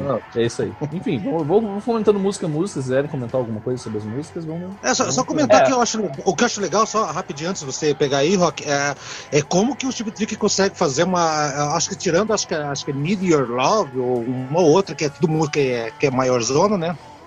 Uhum. Mas as músicas são bem rápidas, diretas e certeiras, né? Aquele espírito de garagem, da dor, aquela urgência, né? De, de, de querer mostrar energia. Não, é uma banda que, tem, que mostra que sua testosterona no, no, no palco, né, cara? Isso que eu acho legal. Não, e fazer sabe? boas músicas, né? Curtas, né? Sem precisar, tipo, boas composições é. mesmo. Sem precisar ter que, tipo, na época, inclusive, que tava transitando entre o punk, que, tipo, não era composição exatamente, isso dá, dá treta, eu sei.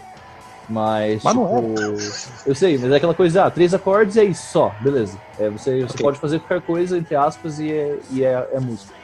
Só é. que vindo do prog super ambicioso também antes, daí você tá no meio termo você ali. Vê, você vê, Luca? Olha como as coisas são. Uma vez eu falei isso pra um cara que gostava de punk, e o cara falou assim: ah, tá. E um bando de cabeludo colocando um cachorrinho pra cantar é, é coisa mais genial do mundo. Sim, mas você tem meio termo, entendeu? Você tem meio termo é, só que. Só que aí entra outra coisa, né, porra? Que você pega o Ramones e, porra, Ramones, os caras olharam pro outro e falaram, decidiram um dia, vamos fazer uma banda? Vamos. O que, que você sabe tocar? Ah, não sei. Ah, então você toca baixo. Ah, você, você sabe tocar o quê? Ah, não sei, então toca guitarra. Porra. É, não, pior que o Ramones eu, eu ainda acho, sabe, que não. O Ramones eu acho que ainda. Eles, eles proporam fazer aquela proposta ali mesmo. Mas o Sex Pistols é literalmente assim, tipo, falaram pro Sid Vicious, você sabe tocar baixo? Não. Ah, então tá, tá bom. Ele tocar com baixo Você me matar, vai lá. que merda. É, e, e, assim, na verdade, essa, a, a Hello Dare, até eu achei estranho, porque isso, tem a Hello Dare e tem o Good Night, que é a mesma é, música, É a né, mesma Lucas? música que a Good Night que isso, cara? Então, é que, Good Night, é que Hello Dare, tipo, oi, e a Good Night é tchau, entendeu? Não, não, tudo bem, mas... não, mas isso é tipo, é tipo Lime Tip, sabe? Tipo, a questão Mas ela uma... nem tava no final do show? É isso que eu não entendi. Então, mas ela foi o final do show. Essa, já chegamos. É que assim, o, ah, show tá, inteiro. Tá ela, lá, então. Eles terminam. Não, eles terminam com a Good Night. E daí o encore, o bis, é em Dara Shame e Clock Strike Ten, entendeu? Ah, tá. Mas eles, tá, eles tá. terminam Então, o show, beleza. eles saem, eles saem do palco na Good Night, e daí acaba. Que é tipo como fazer um ciclo inteiro, sabe? É tipo do Ah, começo, não, do agora, agora eu entendi, porque eu fiquei, porque eu não tava, não tava, não tinha sacado que era o encore da, da, da- É que não tem Tá, divisão, que é. né, no, no álbum. Você, É. escutou, você, escutou, você escutou randômico, né? Fala a verdade. Nossa, fantástico você se diz. Não, Eu eu escutei, escutei eu escutei randômico, eu escutei randômico. E ó, você vai brigar comigo aí, Luca, mas eu sou um cara meio purista, eu escutei o disco original, que são 10 faixas só, não- eu não peguei o inteiro não. Eu quis pegar o espírito da época. Interfere muito ou não? Sim, porque você perdeu, acho que as melhores músicas do disco. Mas... Será? É Acabou? verdade. É porque assim, o que acontece? Esse álbum originalmente fez 10 músicas por causa que eles iam fazer, eles tocaram, eles falaram, ah, a gente quer tocar o negócio antes de fazer o álbum, nem pensando no álbum, pensando no show. Era, nós vamos fazer, nós vamos fazer tipo. Eu- a gente quer tocar que vocês toquem as músicas mais pop. Eles falaram, beleza, metade do set vai ser as coisas mais pop, mas a outra metade vai ser as coisas É, agressivas. aham, é. E daí no álbum que lançou mesmo foram só as mais pop. Eles escolheram lá e falaram, não, isso aqui. Pô, mas essa aqui a gente toca todo show, o Off Virgin, por exemplo. A gente toca todo show. Não interessa. Essa aqui é muito Ah, pesada. obrigou a colocar. Vamos colocar outra. E daí foram nisso que eles acabaram fazendo que deu essa Mas- treta. E eu Mas, acho, um cara, mas, mas, mas quantas músicas a mais? Se o disco original tinha 10 músicas, ou essa Nove. edição especial tem quantas? Foi nove? Tem 19 faixas lá no 19 primeiro. faixas. É, mas não, Primeiro, é aham. metade, é considerável. Rock, você É. ouviu? Oi? Você ouviu Sim, eu vi inteiro, de 19 Ah, faixas. aham. beleza. Então a gente comenta. Ah, Mas o Haroldo- o Haroldo já fica ouvindo aí pra. É que, é que, na verdade tem música né? também que a gente pode passar reto ali. Tipo o Caroline, puta, pra mim foi Ih, É broxante. minha favorita! Ih, meu. Ah, Caralho! Sério? Escola! Mas enfim, não, Faz tudo isso, bem. Vamos, cara. vamos discutindo parte a parte, vamos falando meio que Vou falando. música Eu vou É, na- na verdade, é do que eu ouvi, vai lá. É, só emendando né, nessa Hello There, que daí começa o riff de guitarra, quando o Tom Peters entra, aí, Haroldo, eu acho que nessa música, a primeira música, dá pra entender o, esse negócio que você falou, puta, overdub. Cara, dá pra ver que não tem overdub quando o Tom Peterson começa a tocar o baixo, cara, parece que estoura todo o áudio, cara. Uhum. Tão forte que o cara entra. É muito Sim. bizarro. É Porra, muito começa a alto. guitarrinha baixa ali, eu tava no fone aqui. Pá, a hora que ele tascou aquele baixo de 12, assim, pá, deu um estouro assim, falei, caralho. Não, Aí deu pra caverna, entender. Assim, não, é, é absurdo, Exatamente. Assim, ao vivo é. Você escuta quase só o baixo mais que tudo, sabe? E tudo tá. É, porque daí, porque daí o cara tá duplicando corda, parece que tem cinco guitarristas atrás do palco ele tocando baixo. hein? É muito E incrível. é meio levemente distorcido, né? O baixo dele também. Então, tipo. É, ele dá um drivezinho bem de distorcido. leve, um É fuzz bem- ali, talvez. Mas Uhum. enfim, né? Daí o álbum, sinto tanto original quanto. Come on, come on. É, vem com Camon Camon, que é uma música que eu particularmente não gosto muito. E é uma Pô, música- eu gosto, cacete. Essa, Não, essa aí não, é é não, não tem nenhuma música que eu odeio nesse álbum. Eu amo todas elas. Só que, da- em comparação às outras, Camon Camon é tipo. É, É, mais tipo, dá- do Bogan dele, sabe? Tipo, é bom. Mas dá pra Aham. ver que com, mesmo com coisas lentas, os caras, mesmo com coisa lenta, tocavam com uma energia ferrenha. Isso que eu achei, mas Comon, Comon principalmente. Eu achei, tipo, tá, uma música mais lenta, mas os caras tocando assim, cara, parecia que eles estavam tocando speed metal em cima do palco. Sim, mas isso que eu falei. A, a urgência que os caras tocavam aqui na- nessas músicas aqui é uma coisa impressionante, cara. Uma coisa, uma atitude é, extremamente punk, meio gara, mais garageiro do que punk, eu diria. Porque o, o punk ele é mais do tipo, toca pra qualquer merda e vê o que dá, né? E o garageiro não, é, é- é tipo, é, toca com energia, cara, que sabe o que estão fazendo. E os Sim. caramon sabiam exatamente, cara. Eles aceleraram a Camon Camon, ficou bem mais rápido aqui, na verdade. É, sim. No disco É, ela tá bem mais rápida, exatamente, mas ainda assim, tipo, comparando com o resto do set, né? Ah, lógico, Não, lógico. Mas enfim, daí a gente vem da, depois pra Hello Kitties, né? Que é uma música do primeiro Cara, disco. Eu gosto muito Pra mim, eu acho que foi a melhor do show. Cara, eu gosto muito dessa música. Eu acho que ela tem uma vibe meio. é, Ela já começa a apresentar o lado mais insano do Chick Freak, sabe? Esse lado mais. Exatamente. bizarro, e fora, instrumental. Essa não, e tem fora não só isso, não. tipo, você pega o, o a 72 quando a Alice Cooper gravou Scus Alto, tipo, cara, Hello Kitties é tipo um Altos quase 10 anos depois. Daí, Exatamente. tipo, em, 70, É a mesma em 79 você tem Another Brick on the Wall, que também é a mesma pegada. Daí eu, acho- eu penso assim, porra, na década de 70 a galera odiava a escola pra caralho mesmo, né, cara? Não é possível. E o cara vai fantasiar de, de, de aluno ainda. É, não, e é, Hello cara. É, ela tem essa vibe, assim, meio. O, o- inclusive, até talvez por ter esse lance de escola, o Rick Nielsen ele domina essa música, assim. Ele- a maioria dos backings dele é, são dele, tipo. Ah, jura? a maioria dos backings dele, tipo, tomam a front da música, assim, também.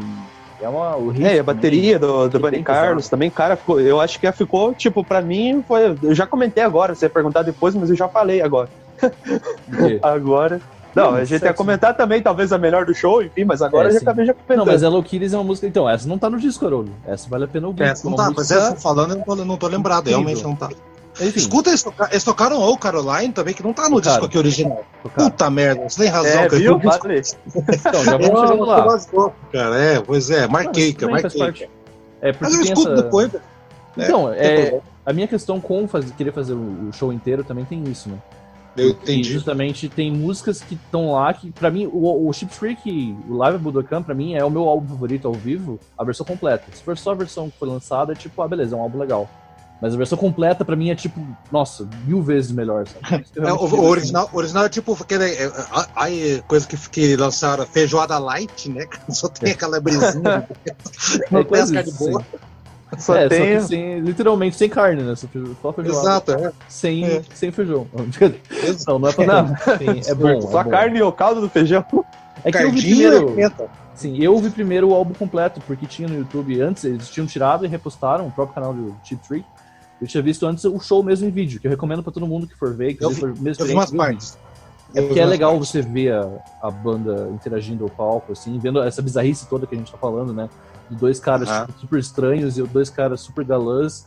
E funciona de um jeito incrível, assim, a performance e a galera reagindo. Você vê as, as japas lá tudo, tipo, gritando, parece que tá no show da Hannah Montana, só que na década de 70. É muito louco.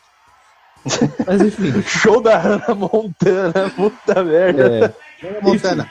Daí o álbum segue com o Speak Now, Forever Hold Your Peace, né, que é uma música que a gente já tocou, que, inclusive, que é o primeiro disco, uhum. que começa com o Tom Peterson moendo baixo de 12 cordas. É, isso que eu ia falar, né? Eu acho que nessa música dá pra entender o que é sonoridade mesmo do tipo Trick, que o Peterson, qual que é a diferença do Peterson na banda. Não, e total, e ele, o período ele saiu, né, no começo da década de 80, ele queria lançar um álbum com a esposa. Foi no começo ou no final? Começo. Foi em 81, começo? se não me engano, ele já saiu. Depois o Shook Up, que eu, eu Nossa, é verdade, verdade. Aí, tipo, Lucas, entrou Lucas, outro baixista. Perguntinha. Perguntinha, Lucas. Ah, eles fizeram dois shows do Budokan no Japão, um em Osaka e dois no, em Budokan. É, o que tem no disco original é o mesmo que está no, no, no, edição especial ou tem coisas de dia diferentes? Então, tem, se não me engano, são três. São, são as três datas, né? E tem, o, tem o, a edição que veio de, de 98, tem o Aham. show inteiro de uma data só. Aí a edição de 30 anos tem tudo. Tem os dois. Tem tudo. Os dois tem até Osaka, né? Que nem. Tem Osaka Sim, também, né? É. é. Que nem aconteceu com o ah. Purple, né? Que teve o depois do triplo, né? Que veio com todos os, os shows. E eu, sim, particularmente, sim, tá. eu gosto até mais do show, eu não sei exatamente qual das datas que foi, o show que foi filmado. Que é o show que tá no coisa que não é o show do disco. O outro. É, é isso que eu perguntar, não é o mesmo, né? Parece, né? É, os três são muito bons, mas só que. Eu gosto mais desse show em específico, assim, porque tem algumas coisas pequenas, assim, de é que eu já ouvi esse álbum ah. de vezes. Então eu consigo saber até quais partes de cada coisa. Se eu ouvir uma versão falar de qual versão que é essa, eu vou saber, ah tá, é essa aqui.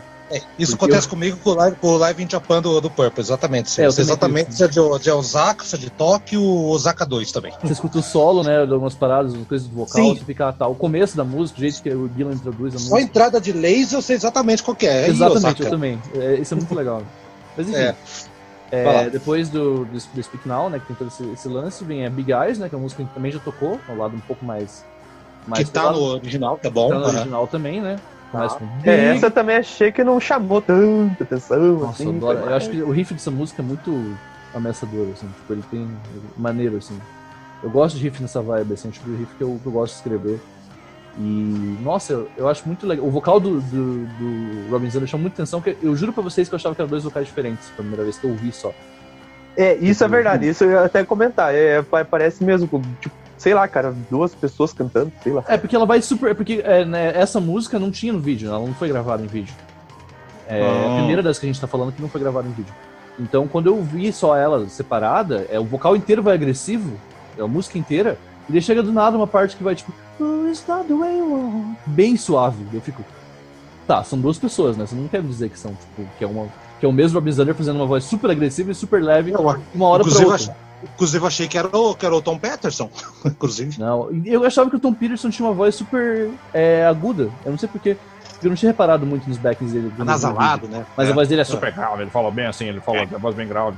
Ele fala, canta Eu acho a voz dele bem zoada, na verdade, mas. Na verdade, é tipo aquela, aquela segunda voz de sertanejo que se o cara canta sozinho, você pensa, caralho, se o cara fosse cantar sozinho, tava fudido. Não, ele definitivamente, mas enfim. O Haroldo entendeu a referência, ó. Entendi exatamente qual é. mas enfim, daí a gente vem com o Lookout, que tá no disco também, que é uma música que não foi lançada. Ela não foi, não tinha sido lançada antes, eles assistiram também público no Japão que tinha que ter pelo menos três músicas. O Lookout tá sim, rapaz, não, eu escutei. Lookout não foi lançada em álbum antes. Essa é a questão. Ela, ah, tá, ela foi. Ah, Lookout. Ah, lançada no show. Isso, ela Lookout foi. é a música, a música que eles estavam lançando na época, né? Aparece, né? Ou algo então, assim. na verdade, não. Lookout, ela tá. É, tipo, sim, ela foi lançada, mas ela não foi lançada em nenhum lugar, entendeu? Ela tá só no disco. Não tem hum, nenhuma versão dela. Entendi. Se não me engano, tem uma versão dela demo, foi gravada na época. Eles estavam na época compondo um monte de coisa. Por exemplo, a One to One foi composta na época do primeiro disco. Mas ela não entrou no primeiro Sim, disco. Uh -huh. E essa, no caso, foi é. uma dessas que também foi composta antes, só que não entrou pra nenhum disco. Eles tentaram lançar lá e eles falaram, ah, não. Daí eles meio que largaram, abriram mão do Lookout. Se não me engano, eles tocaram aqui em Curitiba, Lookout. Mas é uma música que eu não, ah, não chama tanta atenção. Mas ela tá no disco Nossa, e, e eu já ia falar o contrário. Eu falei, porra, essa me chamou atenção pra caralho, porque ela lembra muito esse som que a gente comentou lá no começo do programa, tipo AOR e tal. Me lembrou muito Spielberg, o Journey, tipo, toda essa onda que veio depois da década de 80, essa música me lembrou tudo isso. Eu é, achei é muito maneira. Tem um pezinho ali. É. Ela é bem. Você, Haroldo, você ouviu ela? Né? Tem um, tem, tem um pezinho, eu concordo com o Rock, tem um pezinho mais no AOR ou AR, essas coisas assim. Mais, né? Não é tão enérgico assim nem as outras, sim. Mas é. Mas também não, não, me, não despertou tanta atenção assim. É, é, é assim, agora que você, você, me deixar com peso da consciência, pô. Tem, tem, muita música ali que, que não tá, que eu não escutei. não, mas você ouviu os três álbuns, você vai saber as músicas. Pô, Carol, Caroline, cara, que é a minha a música que eu mais gosto aqui. Ok, tem aquela In Dead Shame, que é aquele. que, que é um cover que eu acho muito yep, bom. Já vamos I lá. Want, want Me. Que, que é o lado B, é o lado B, vamos chegar lá. Mas eu fiquei muito puta cara que eu devia ter escutado o disco inteiro. Não, que assim, merda. agora tá a recomendação pra você, pros ouvintes, pra todo mundo. Eu vou Mas, ter enfim, que ouvir, mano. Temos Down, que Down pra mim é uma das minhas favoritas do álbum. Se não é o Caroline, talvez Down seja meu favorito. Que Cara, é aí eu ia do fazer. Incolor. Ah, pode continuar, pode continuar. Não, aí é uma música do Incolor, né? Que ela, tem, ela já começa nessa vibe um pouco. Assim como a música que vem depois, é um, é um raro momento que cai a energia. Cai a energia não. Mantém a energia em cima, mas a banda começa a fazer um negócio mais lento, mais pra entrar sobre balada. Pra mim, Down é uma música que, tipo, porra, ela tem uma vibe meio quase que. Poderia ser uma música de grunge, sabe? Uma banda de grunge poderia ter regravado. Mas Ah, ela sim. também tem uma vibe bem, bem rock and roll. Ela. Eu não sei, eu acho uma música maravilhosa. A letra dela é incrível. a tudo, tudo. A progressão dela foi- eu acho uma das é. músicas mais legais, assim. Isso que eu ia comentar, porra, agora daí, tipo, eu ficava pensando assim, pô, eu falava, toda essa galera da década de 90 ali, Nirvana e não sei o que, Pearl Jam, ah, influenciado pelo Tip Trick, então eu falava, caralho, os caras não fazem nem um som parecido, tipo, tá, algumas coisas podem lembrar. Aí eu fui ver a Down e tem uma outra ali que a gente vai falar depois, até o... Williamson. Eu. É, exatamente. Daí eu falei, caralho, então pelo menos agora tem uma coisa que se, se identifica ali com o Grunge, né? Até não fazendo referência lá ao Nirvana, enfim, ao Kurt Cobain, mas tipo, tratando, ai, não vou morar numa montanha, e não sei o que, se é isso, é isso ou suicídio, e não sei o que, e lamentando É, a vida. Então, Puta, essa- daí é até um questão negócio bem down momento. Não, e a letra é- deles, né? Tem as, eles têm várias letras sobre suicídio. O Rick Nielsen, acho que ele real tava pensando em se matar naquela época, sério mesmo. Porque Pois é, cara, é um negócio bem, pe- coisas- bem pesado. E daí, tipo, Heaven Tonight, né? A música Heaven Tonight, que eles não tocaram, mas é da, do álbum Heaven Tonight, obviamente. Que ele fala, tipo, Would you like to go to Heaven tonight? Tipo, você gostaria de ir pra, para o céu hoje à noite? Tipo, para isso. É estranho, assim, ele realmente parece que tinha uma coisa com a morte muito forte nessa época. E daí, hum, isso saiu, assim. E daí, de um tempo diante, ele parou e começou a fazer mais paradas mais animadinho. Mas essa época Exatamente. era, Não, mas, era é meio- bem, mas é bem né, nessa parte que você falou, bem nessa música, exatamente nessa música, tipo, não que o show caiu, mas, tipo, parece que eles entraram numa vibe, não, cara, vamos dar uma acalmada aqui. Foi um negócio bem, bem estranho essa parte dessa música aí. Você conhece essa música, Haroldo? Ela do Incolor? Sim, ela é do, do, é do, do, Heaven do Colors, né? É do Incolor, né? Eu tô falando, você tá falando qual? The Downed? Down, né? O Downed eu conheço, sim. Essa é do, do, do Colors, é do lado A do Colors lá. Eu sou muito bom é, essa música. é, É, a terceira música, é, exatamente. É, eu tenho que ouvir, eu tenho que ouvir ao vivo, que merda. Cara, mas, curioso. mas essa música vale a pena ouvir ao vivo. O que importa é que você já ouviu. Não, eu conheço ela, eu conheço, eu conheço a música, assim, assim, eu acho boa essa música. É, mas eu tô. É que não adianta, cara, a gente tá falando de disco ao vivo, eu, tenho que, eu tinha que ter ouvido, cara. Eu tô, eu tô me, me culpando, eu tô me cortando aqui. Não vou bem, tá tudo bem. Mas enfim, concluindo aqui, só então essa primeira parte que a gente tá falando aqui, né, do disco completo. Uh -huh. É, depois vem Can Hold On, que é uma música que eu acho maravilhosa. Pra mim, a Can Hold On é a Love. Todas as bandas da década de 70 tinham vários cheap tricks, entre aspas, assim. Você pega várias bandas, por exemplo, que faziam. Tinham pelo menos uma música acústica, entre aspas, no repertório. Por exemplo, o Queen tinha 39, o Led Zeppelin uhum. tinha Brown Stone, Going to California, enfim. Todas as bandas tinham pelo menos essas coisas assim, ou música pessoal de bateria, música pessoal de guitarra. E várias bandas tinham essa, pelo menos uma música mais blues, assim, né? O Purple tinha Mistreated, é, tipo, ou o Rainbow, efetivamente, também tinha Mistreated, ou... É, é pior. Tipo, Levou, na verdade. com Sister Loving You, enfim. Uhum. Todas essas, essas bandas tinham essas pegadas assim. E a música do Chip Trick nessa vibe é Can Hold On, que é um blues que não foi lançado, foi lançado depois, num EP, chamado Final on the Parts, na década de 80, que fora de contexto, totalmente fora de... Não, não, tipo, não tem por que ter sido lançado ali. Mas é uma música espetacular. Pra mim é uma das melhores álbum, uma das melhores composições do Rick Nielsen. Ela também entra é. nessa vibe do, do grunge, mas ela é um blusão assim, nossa, incrível assim. Não, é, do, do, não e, e, fora que a harmonia, a harmonia que o Peterson bota nela, depois o Nielsen solando, cara, encaixa perfeitamente esse negócio. Não, é, é, o melhor não, momento. Eu achei animal essa música. É o melhor momento é o melhor... Exatamente, é, eu ia falar, pra mim foi o melhor momento, tipo, do, do Nielsen foi o melhor momento do show. Não, você vê ele sério, ele, você, você vê um cara sempre zoado, nessa música em específico ele sossega. Até no, você vê o vídeo, ele tá. Não, essa música parece. Essa vou, vou tocar sério. E, pô, essa música se faz você pensar, pô, o Rick Nielsen é um puta guitarrista. Ele tem, tem seus méritos, sim, tanto composição, a melodia, tudo. Pô, é uma música pra mim que devia ter virado hit. Não, não entendo por que não foi lançada. Ela combinaria no Heaven Tonight, combinaria no Dream Police, até que fosse. Mas não tem porquê, não foi lançado. Só foi lançado no disco e ficou lá, e não tá no disco que foi lançado primeiro. Então a música eu, muito puto porque foi eu uma pena, que... foi uma pena. Enfim, essa música meio que emenda logo em seguida com o Caroline, que o Rock falou que é a pior música. Foi mal aí, galera. não, não, foi a pior no show. No show. Ih, rapaz, no show. Não, não. Não, o Haroldo viu o Caroline. Pra mim, o Caroline, pra mim, é a música que define o Chip Freak, é uma das de todas as músicas Chip Freak, é a música Sim. que, cara, se eu pudesse ter composto essa música, eu compus. É uma música de 3 minutos, ela diz.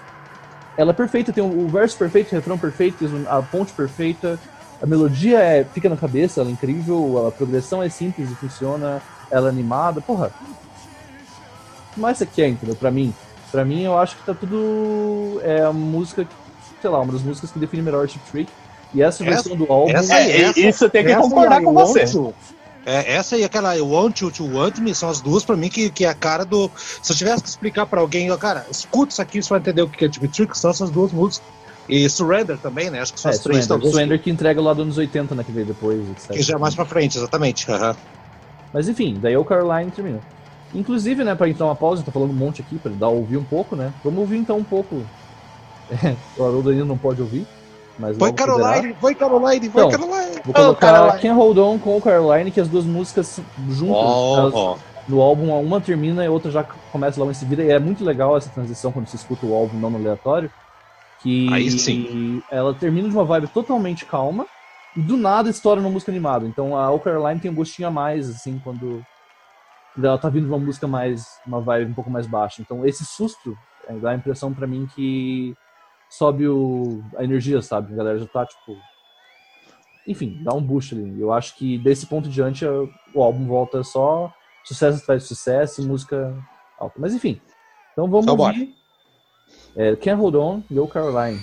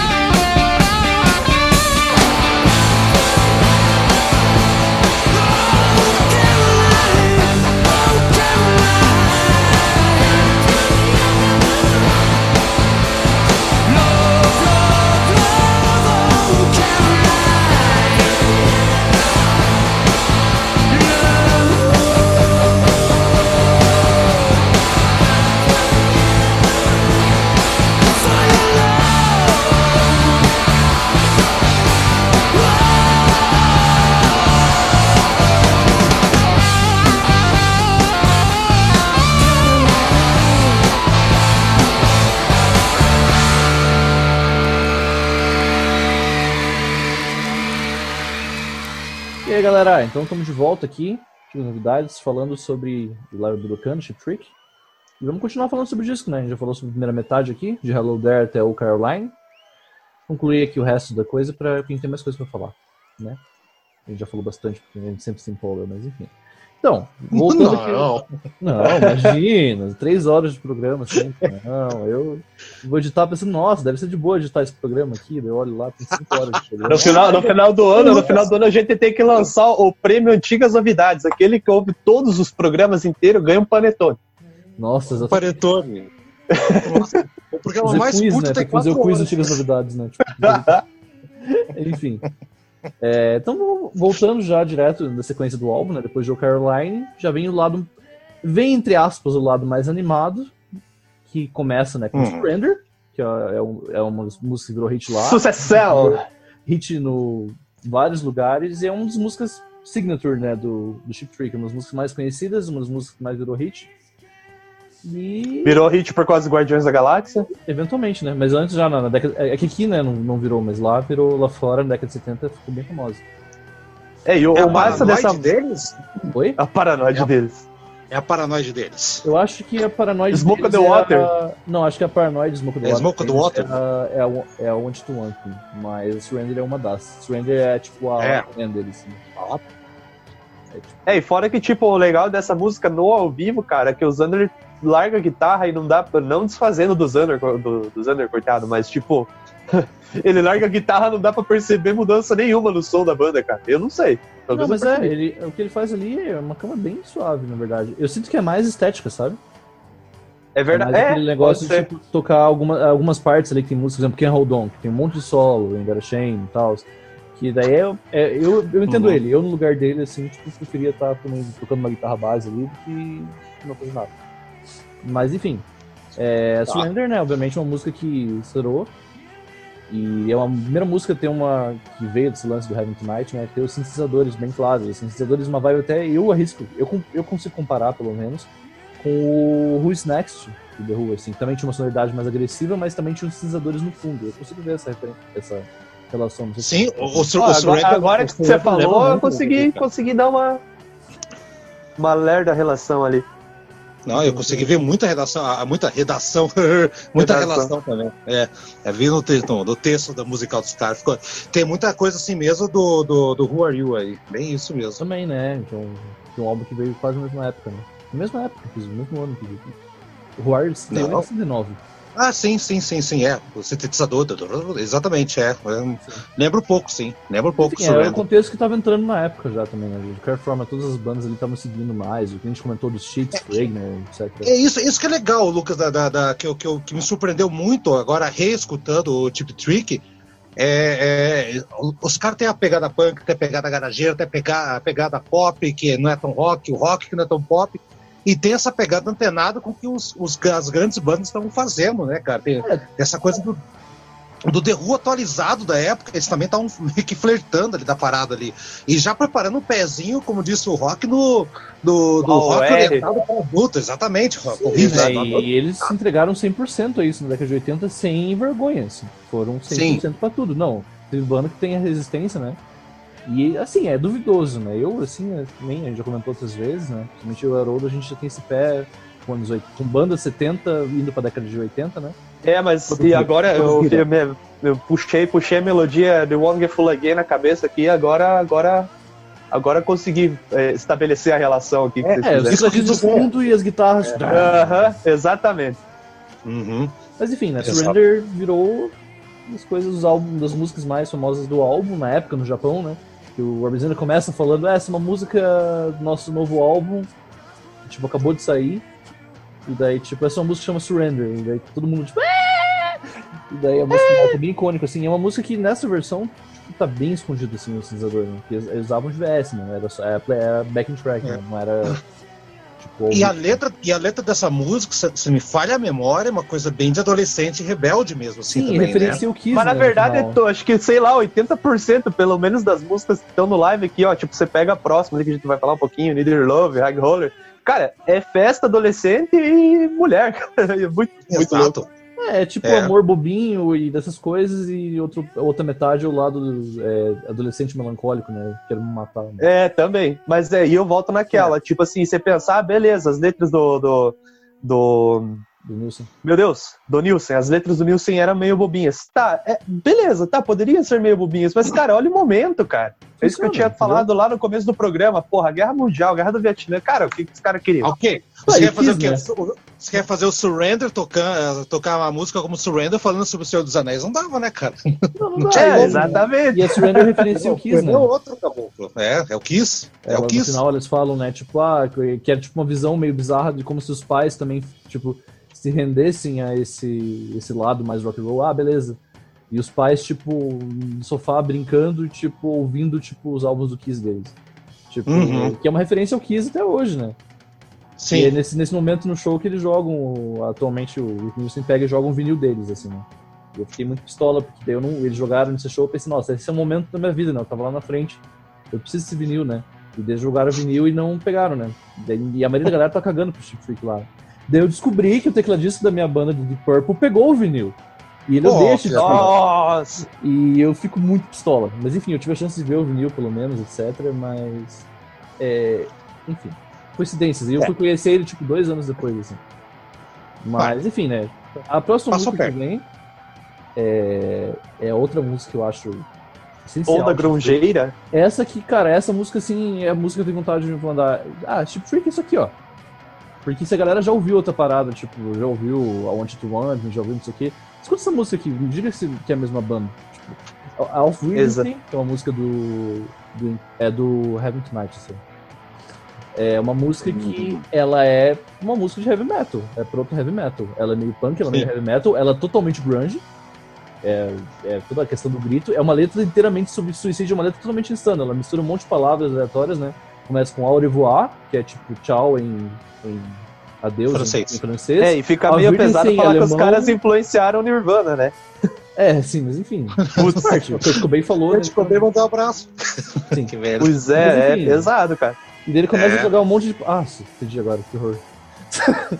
Mas enfim, e daí toda essa coisa do adeus e daí etc.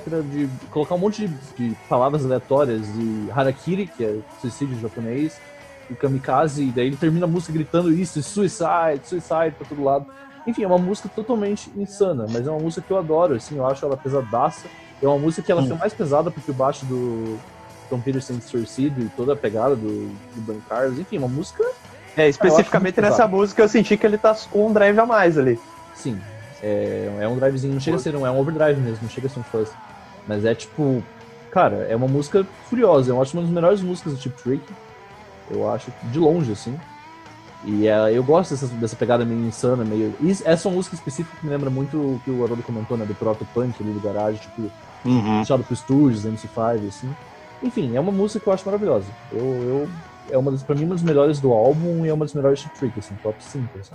Não sei o que vocês acham. Né? É, eu não posso opinar porque eu... não tem na versão aqui, então. não, eu, eu, a música falou de suicídio já não é comigo, não. Eu já não gosto muito. Não, mas é musicalmente falando. Eu entendo. Musicalmente, é musicalmente ela é bem construída, assim como todas as músicas anteriores. E não tem como falar, tipo, ah, essa música é ruim. Realmente, a música é muito boa. Mas não me, não me chamou por causa da letra, assim. Daí eu fui atrás da letra, dei uma olhada, escutei, eu falei, nossa, cara, nada a ver, assim, sei lá, não, não é, não é a pegada Tip Trick, igual você falou, se você botar essa música pra galera escutar, ah, esse é o Tip Trick? Não, isso daqui é uma banda, sei lá que banda que é essa, não é Tip Trick, não. É, mas engraçado, mas sabe, que, sabe o que eu acho engraçado? Eu até tô ligado com essa música, eu tenho esse CD, esse disco aí, no, no japonês, o, o, o estúdio primeiro deles lá. É, mas o que eu acho engraçado, cara, é que eu, eu passo por cima às vezes o conteúdo da letra, assim, em prol da música, sabe? Eu não, eu não fico tão com a pegada do que, que a letra tá querendo dizer ou tudo mais. Lógico, que sabe, é, só que eu não deixo se influenciar tanto, assim, no, no, no é, isso na questão da vibe. Isso é né? complicado, né, cara? Não sei se vocês também conseguem fazer essa, essa distinção, é, a, né? A maioria das vezes sim. Tipo, igual é o caso aqui, igual eu falei, porra, a música é bem construída, bem bacana e tal, mas daí a letra, daí já. Não, eu tenho essa é. discussão é. sempre, porque, por exemplo, com compositor, né, tem essa coisa de letra, por exemplo, música eu escrevo às vezes com o meu lírico, sabe? Tipo Alice Cooper, sabe? Alice uhum, escreve as coisas dele lá, mas ele não sai matando ninguém, entendeu? Tipo, é a música dele no personagem. É tipo dele, um alter ego, assim, dele, sei lá. Alter ego, sim. É, daí, tipo, é igual Pink Floyd, cara. Se você pegar, que nem eu já vejo, é, tem vários casais, cara, é, que, que adotam aquela Wish You're Here como música de, de, de, de namoro, de casamento. Cara, não sei que você esteja é né? perdidamente apaixonado por um cara que é esquizofrênico, cara não tem nenhum sentido, né? Você sabe, não é uma música romântica. é verdade. E o próprio The Police também, que tem aquela Every Breath You Take, que o, o Sting até hoje ele fica abismado quando alguém conta para ele, comenta, que tem músicas de, de casamento, e não é de casal, de casamento, que é tocado na igreja, que é essa música, uma versão dessa música lá, e é uma música que tem uma letra pesadíssima sobre abuso de homem em cima da mulher. Enfim, mas eu consigo passar por cima disso. Assim, eu não fico... Às vezes, quando eu pego e presto atenção na letra, lógico, eu fico, às vezes, um pouco incomodado e tal. Mas na hora que eu tô escutando assim, eu meio que passo por cima da letra aí. Rock, você quer falar uma coisa de, sobre música nacional? É, não, é Fala que na verdade você falou dessa questão de abuso, mas tipo, isso não acontece só na letra internacional. Você pega, por exemplo, Camila aí, Camila Camila do Leon de Nós, da década de 80 Sim. Todo mundo cantava Camila, é bem louco, mas é também sobre o abuso da, mulher, é, da mulher. Eu, né? eu vejo mais nessa questão, assim, quando é, por exemplo, o Alice Cooper, né? Ou tá, tem galera que escreve essas paradas, e galera que escreve, por exemplo, mais pensando no lado fictício, sabe? Não é tão autobiográfico, né? Tem pessoas que são bem autobiográficas, tem pessoas que não são.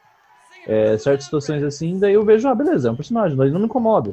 Inclusive, algumas são críticas, por exemplo, Alice Cooper, né? Tem coisas do, por exemplo, do começo da carreira dele mesmo, por exemplo, Killer ou Dead Babies, que são até críticas mesmo em algumas coisas.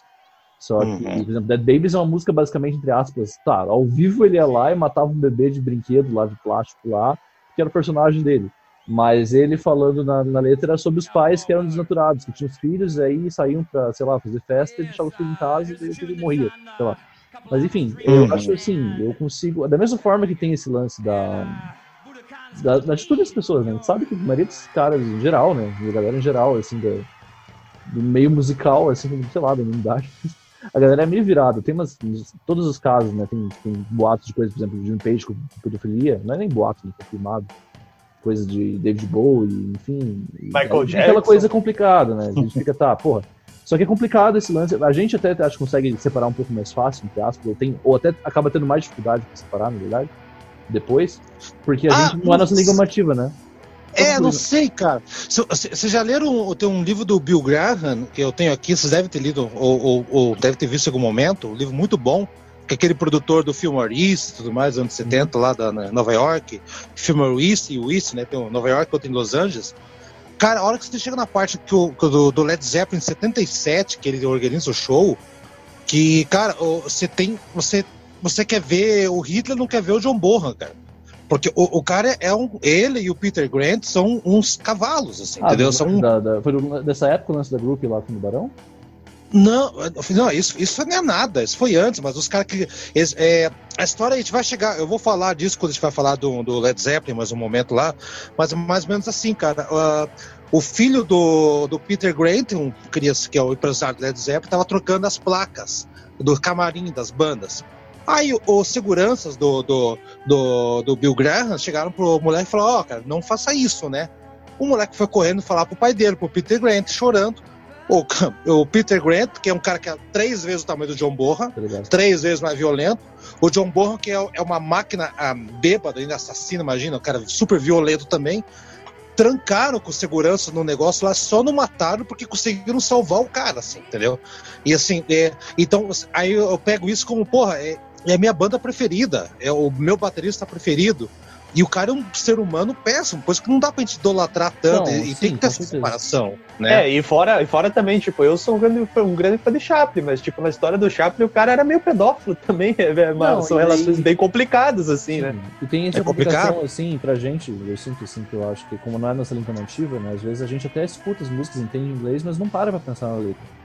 E não para para analisar uhum. também as coisas, ou até saber das histórias. Gente, nós, específico, nós três, né? A gente está fazendo um programa justamente por isso, né? Por, por a gente se, se interessar nessas, nesse tipo de e, coisa. E a fundo, né? É, mas é. eu acho complicado, por exemplo, sei lá, você. Por exemplo, eu não tenho como, sei lá, se surge um escândalo lá absurdo sobre que todo mundo do Pink Floyd, sei lá, era um bando de pedófilos, filho da puta, fazendo um monte de merda lá, enfim. Ou assim como Led Zeppelin mesmo, que é uma banda que eu gosto muito, mas não é tanto quanto Pink Floyd ou Alice Cooper ou Queen, enfim. E daí, como você. Por exemplo, sei lá, como que eu vou falar, ah, eu não vou mais ouvir Pink Floyd na minha vida, Sendo que Pink Floyd é uma das bandas que salvou minha vida, entendeu? Em momentos que eu estava, tipo, depressivo e tal. É. A música dele É. salvou minha vida, entendeu? Mas é a separação que você falou. Daí, é, é sim, aquela daí coisa, é difícil não fazer uma separação, sabe? Não tem como falar, ah, eu não vou mais ouvir essa banda. Tem, tipo, só por causa desse tipo de coisa. É muito complicado, sendo que a música deles também é importante. A parte É. musical deles, sacou? Mas as pessoas, é claro, É. que daí você entra nessa coisa de você não querer falar. Eu, por exemplo, sei lá, eu não, não teria vontade de conhecer o Jimmy Page pessoalmente, por exemplo. Mas eu, tipo, Ó, mas tem, admiro mas tem som que tomar dele, muito sabe? cuidado. Mas tem que tomar muito cuidado, porque que nem fizer com, com o guitarrista do Who, cara, com o Pete Townsend, que você pegar o computador dele com o negócio de pedofilia e tudo mais, um tempo atrás, vocês lembram dessa história, Nossa, cara? eu não sabia, sinceramente mesmo. É, Eu exatamente. fiquei sabendo vagamente, assim. Então, teve esse negócio, foi, falaram, ah, o cara do The Who era pedófilo, não sei o que. Tá. E, cara, não, é- e, e é- e foi provado, e é verdade disso. Ele foi, ele foi abusado pela avó quando é criança. Né? É uma coisa pesada. Você escuta é, Tommy, Tommy é autobiográfico, cara. É, É, ele, ele conta né? ali É, como É, né? O tio dele lá, The Feeling About, aquelas músicas todas e tudo mais, e ele tava fazendo uma pesquisa justamente contra a pedofilia, então ele tava, e, e- e foi provado, e é verdade isso, não é que ele virou pedófilo nem nada, é um cara que sofreu, só que quando estourou a primeira vez, já veio todas, a- aquela notícia absurda que ah, ele é pedófilo e tudo mais, então tem que tomar muito cuidado com algumas informações, quase que o nome do, do Peter Townsend foi, foi pro vinagre, isso há 10 anos é, atrás. Tem casos que, que são reais, às vezes a galera passa reto, tem casos que, tipo, não são, né, e dá, dá problema na carreira É. e tal. Mas enfim, isso é, É. um assunto. Então, É, É, na verdade dá um programa só falar. disso, né? é interessante Saímos, falar vamos sobre. voltar, vamos voltar. O Tip. Então, lá. Tendo Chip Trick aqui, né, a questão do álbum, David Need Your Love, né, que é uma música que não tinha sido lançada na época ainda, foi lançada posteriormente no, no álbum que ia vir depois, que é Dream Police, mas Uhum. ela tá pela primeira vez no disco. É uma música, assim, sendo bem sincero com vocês, muita gente considera, tá no disco original também, considera uma das melhores Chip Trick, é uma música nova Sim. no disco. Cara, sabe É maior. não- é uma música que eu não ligo tanto? Não sei porquê. É, É que, eu, é que eu acho que entra naquela onda que a gente tava falando ali, do amor jovial, bobinho, as festas, ah, não sei o que, isso, aquilo, sei lá. Não, É. mas as outras, por exemplo, eu amo o Caroline é isso, entendeu? É quase a mesma letra, inclusive. A Want It Want mesmo. É. Eu adoro essas músicas, mas eu não gosto de Your Love. Eu não sei. Tipo, eu gosto de música longa, eu. eu não bateu É, igual eu não gostei do Caroline nessa versão do disco aí. Nossa, Mas o Lucas, eu acho que, acho que você não gosta porque justamente a pegada do disco são músicas mais curtas, mais tiro rápido, assim. E essa. Aí, foi o, o momento, o momento progressivo do tipo de É. dele. deu possível, né? Não, Pode eu ser, pode Faz ser. sentido. Faz sentido. Pode É. ser. Deixa isso mesmo. In- Você gosta Inconsciente. dessa? Haroldo? Eu gosto, eu acho boa. Eu não acho ruim, não. Eu não lembro da versão de. de acho que eu nem escutei a versão da a versão estúdio. De qual disco que é, que nem lembro, É cara. do Dream Police. Que veio depois, Ah, que é o, ah, é o quarto. Tipo, Vê depois, ah, então é, eu não conheço esse disco. Então Não vale a pena. não posso. É, vou atrás. Mas enfim. Você vê que eu conheço pra caralho o Tip Trick. Não, tudo bem. Mas daí você tem os três discos. Porra, eu queria pra caralho ter esses três discos. Os primeiros, é, os primeiros, é. Ah, É. são Pois. High Roller? High Roller, Não, que vem três. depois, que é uma música que eu também meio que não ligo tanto. Assim, é esse momento que, sei lá, se eu tô ouvindo o disco pela milésima vez ali, ah, sei lá, eu vou, no banheiro, esperar alguma coisa pra comer enquanto escuto, mas daí eu volto pra essa canção. High Roller é tipo, beleza, um riff legal, um riff legal, mas eu acho que ela, ela é uma vibe de algumas coisas do, do primeiro disco, por exemplo, assim, que eu, que eu também não gosto muito, assim, que é só, tipo, sei lá, tá lá. Mas eu escuto, mas não ligo, não piro tanto, sabe, quanto as outras. Eu não vejo tanta identidade nela do que nas outras, sabe? Eu acho que ela, Tipo, a não, música só existe. Ela não apresenta nada de novo do que as- todas as outras que a gente comentou até agora, na minha opinião, apresentam alguma coisa de novo na, na experiência da, de gost- gostar da banda. Eu acho que a High Roller não é uma música que eu recomendaria, mas ela não é uma música ruim. Sei lá. Uhum. Rock, o que você acha? Então, eu achei, na verdade, eu achei meio né, nessa onda que você falou mesmo. Tipo, na verdade, é a High Roller e Need Your Love. Eu, as duas achei meio tipo, ah, tá ali, mas não, não teve presença, assim. Tipo, acho que entrou meio na onda do, do disco e tal, colocaram lá, mas não é. Tipo, ao contrário da, da, da próxima, da Sovereign Girls, que eu acho que tem uma pegada mais. mais não vou falar igual do Haroldo falou, pra pegada mais viril, mas não é esse o termo que eu queria usar. Testosterona. Mas, testosterona, é isso mesmo. Viril. Mas assim. ai, ai, né, eu falei errado aqui. É, Mas, é. mas assim, tipo, eu acho que eu acho que o seu Burning Girls consegue se sobressair mais que as outras, que é High Roller e Need Your Love, por exemplo, que dela pegada, dá essa pegada de, de 1980, de falar de, de festas, amor, do jeito descontraído ali. E, ah. Então, pra mim, tipo, não representa muita coisa. Assim, é, a Southern Girls, que vem depois, né, é uma música bem... Ela em Color também. É uma música... Ela é bem mais rock and roll, assim. Ela entra nessa vibe. Essas últimas músicas do álbum, todas, desse ponto em diante, elas são bem rock and roll, puxado muito do, da década de 50 e parecido com algumas coisas que o Chip Trick fez na década de 80 depois, que era esse rock and roll da década de 50 com uma roupagem 80, né? Essa roupagem com mais, mais trabalhada, que depois só colocaram nos teclados. E a Sword Girls eu acho que ela é bem nessa vibe. Ela começa, na verdade, com um easter egg, né? Uma referenciazinha ali. A uh, Train Capture Rolling, né? Do Yardbirds, que foi feito cover por milhões de... Todo mundo da década de 70 já fez cover de, de Train Capture Rolling, né? Mais notavelmente o Aerosmith. E eles, eles começam com o riff que é quase, quase o mesmo riff no começo, assim. E o Led Zeppelin, né? É. é, Led Zeppelin, em algum momento ele fez, certeza. Que é isso? Led Zeppelin no, fez no... até For What Worth, então, sei lá. Sim. eu acho que Led Zeppelin pode fazer feito, sei lá. Enfim. Mas é uma música que eu acho que ela tem mais energia, e nesse momento fica parada mais rock and roll, guiada pela bateria. E aí chegamos no, na música que é o carro-chefe que fez a música que vendeu, o Chip Trick, e tem uma mini historinha sobre ela aqui, que é Want You To Want Me, que todo mundo conhece, aparentemente, um dos músicos mais famosos deles. Que é muito é. interessante, porque assim, eles, eles gostavam da música, eles começaram com a música, eles gostavam da música. Aí eles foram gravar a música, eles falaram, não, a gente quer uns. Vamos, os produtores falaram, vamos colocar um pianinho aqui, fazer ela bem lentinha, que fica gritando, não tem que gritar nada. Canta ela bem suave, tipo anjo. Bem Beatlesinho, sabe? Bobo pop.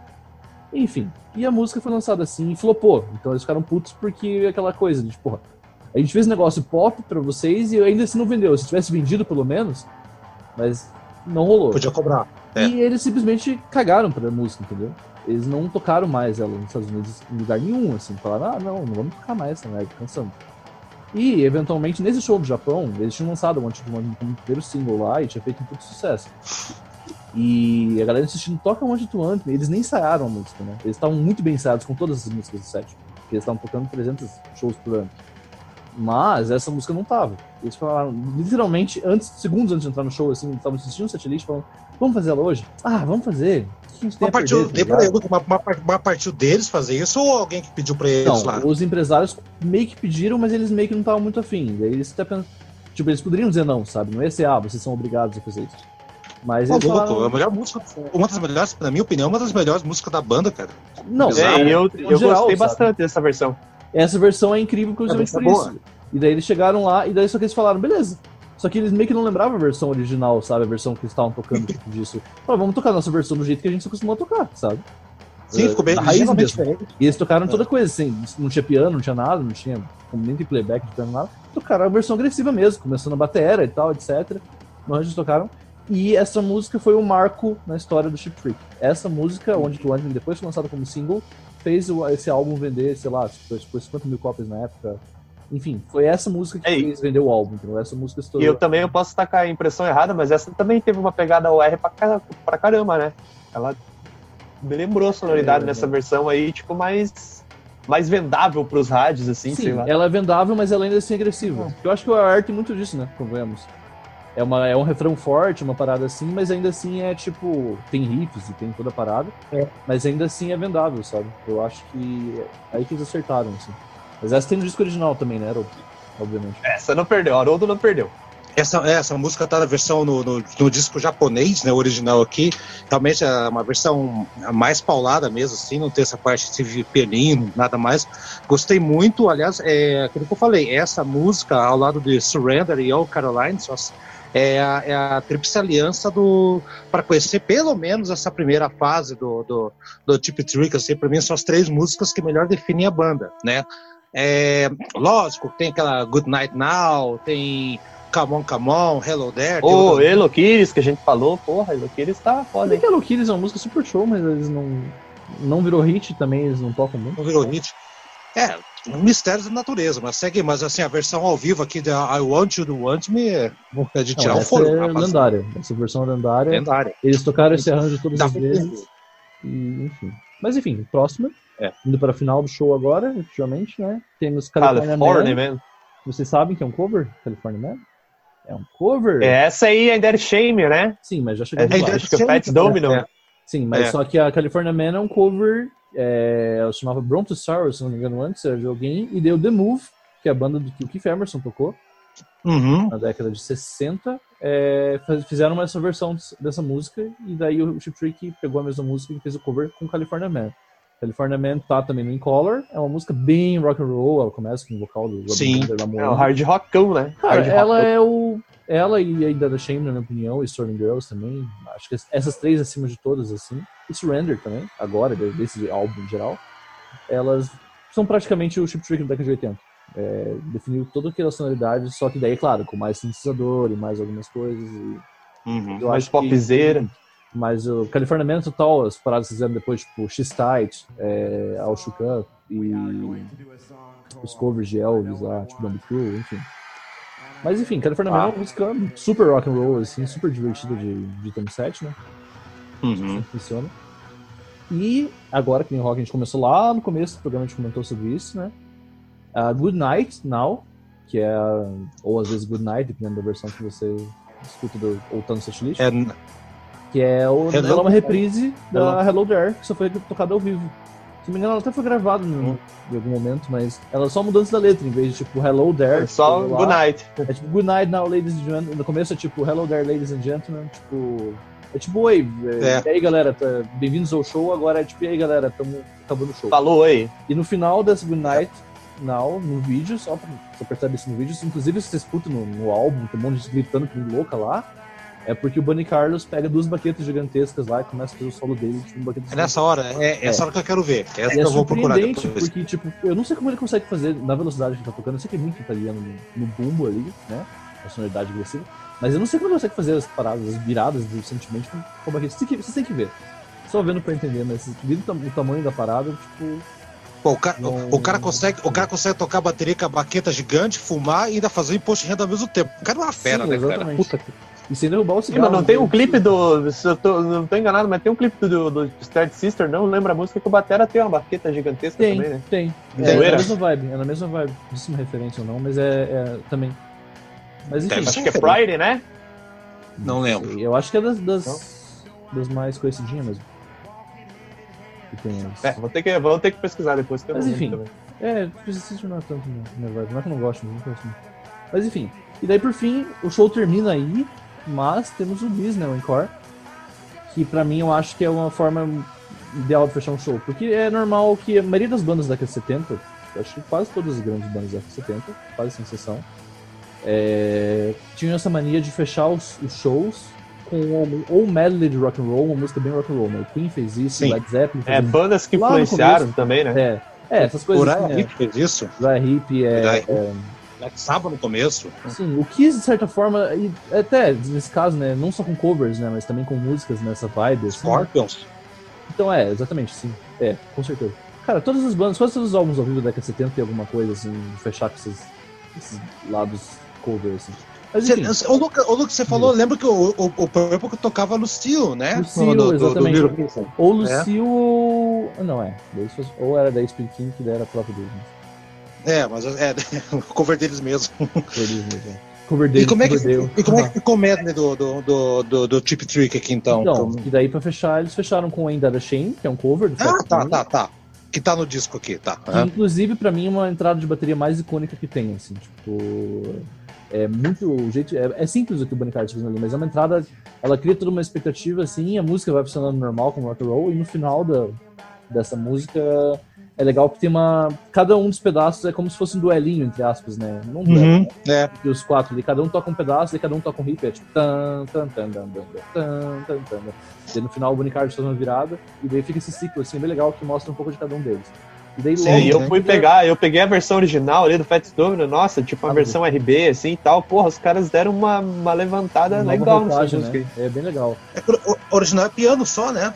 Piano Sim, e bateria? Não, né? tem, é, é uma banda de blues, na verdade, né? De rhythm blues, assim, tipo, pianinho, tem, acho que tem um baixo é, também. Dome, né? Uhum. É, Sim. é, tipo, é um proto-rock, é um rock and roll, assim, ainda, mas não é tão, é mais suavinho, né? É mais, tipo, R&B. Antes do, Little, antes, do, antes do Little Richard, né? Um pouquinho antes, né? Eu acho um pouquinho antes, né? exatamente. Antes do, antes do Little Richard fazendo ela, seria já tudo errado, já desde o início. Mas enfim, e daí, logo nessa versão, que é curioso que no... É, também no, no disco original também, né? Que ela emenda direto na Clock Strike Stand, né? Tipo, uhum. ela termina, tipo, já já começa o barulho da guitarra do... Que é o barulho da... Eu posso estar enganado, mas é o som da, acho que de sinal, do escola do Japão. Que é esse barulho que tem som. É, como, é. Que ele faz com os harmônicos ali. Enfim, termina são músicas dos músicos rock and roll incríveis, né? Vocês querem falar alguma coisa sobre elas? É, qual, qual foi a última música que veio que, que eles que emendam com a, a Data Shame, que você falou? É, Clock, Clock Strike É, no disco tá, só que ela tá separada, porque ela, a, a Data Shame ela abre o lado B e a é Clock Strikes ela fecha. É você falou, fiquei olhando aqui, foi puta, da onde? Eu, eu fui acostumado com essa ordem, sinceramente, porque eu não escuto é, não. É, bem dilacerado. Aliás, essa, essa Croc Strike Stands aqui também é outra, outra pérola do, do, do, do Collor, né, cara? Nossa. É, o Incolor, não sei, eu não conheço bem a discografia dos caras, mas eu sou muito suspeito. Eu acho que é o melhor disco dos caras isso aqui, é. né? Disco o Incolor é. Acho que não tem muito. Tem então, alguns fãs que gostam mais do Dream Police, porque a transição entre o 80 e o 70. É, né? é que é uma, o, o disco ao vivo do, do Budokan tá praticamente tá o disco inteiro do, do, do, do Incolor aqui, praticamente. Pô. É, a maioria das músicas são do Incolor mesmo. Eu já tinha feito uma relação. É. Tem Sim. 3, 4, 5, 6, 7, 8. Pelo menos umas 6. Músicas, metade do disco são, é do Incolor, 9 músicas do Incolor. Daí tem. Isso, isso que o Incolor tem 10 músicas. É, tipo, tem uma. É, que eles não tocaram I Know What I Want, que eles tocaram no turnê, mas não tocaram no show. É, Exato. É, daí tem duas do primeiro disco, né? Que é o Chip uh, é o Kids Speak Now. E daí tem. E Surrender do outro. É, não, tem Surrender, Of e, e High Roller do. e California Man, do Heaven Tonight. Não, é, é, ainda é da Shame, ainda é da Shame que não tá nenhum disco, que eu, que eu é, não lembro, né? Acho que ela tá. É. Ainda, ainda da Shame, Good Night e a Lookout são as músicas que eles falaram, ah, você tem que também, músicas não lançadas escutando disco, né? É, e fora lembrando também que ela lembra também Rock and Roll the Clock, né? Do Bill Haley, né? É, tem todas as referências tem uma, né, também. Tem uma, uma pegadinha sim, ali, né? Sim. Uhum. Mas enfim, esse foi o show inteiro de Chip Freak, né? A gente já vai falar mais uhum. dos dois finais aqui. Mas então vamos ouvir mais um pouco, né? Vamos ouvir é, Daqui a pouco a gente já finaliza pro pessoal. Sim. Ainda era Shane e Clock Strike Stand. Esse finalzinho do disco aí. Opa, paulada.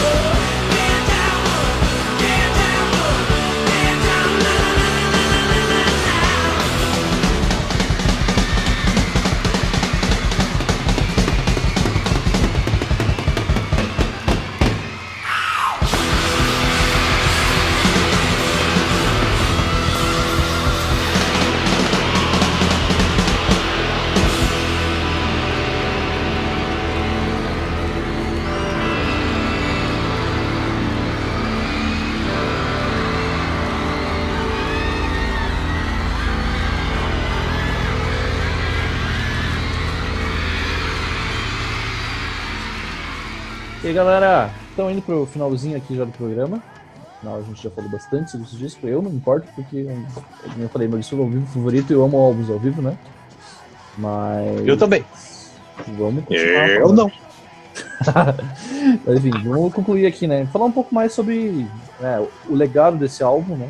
Que foi tão importante, né? Como que foi o lançamento, como que a galera reagiu, as influências, né? Porque o Deep Freak, na verdade, é uma banda que influenciou muita gente, mas a galera não sabe às vezes. E por que será, né? Que a gente não.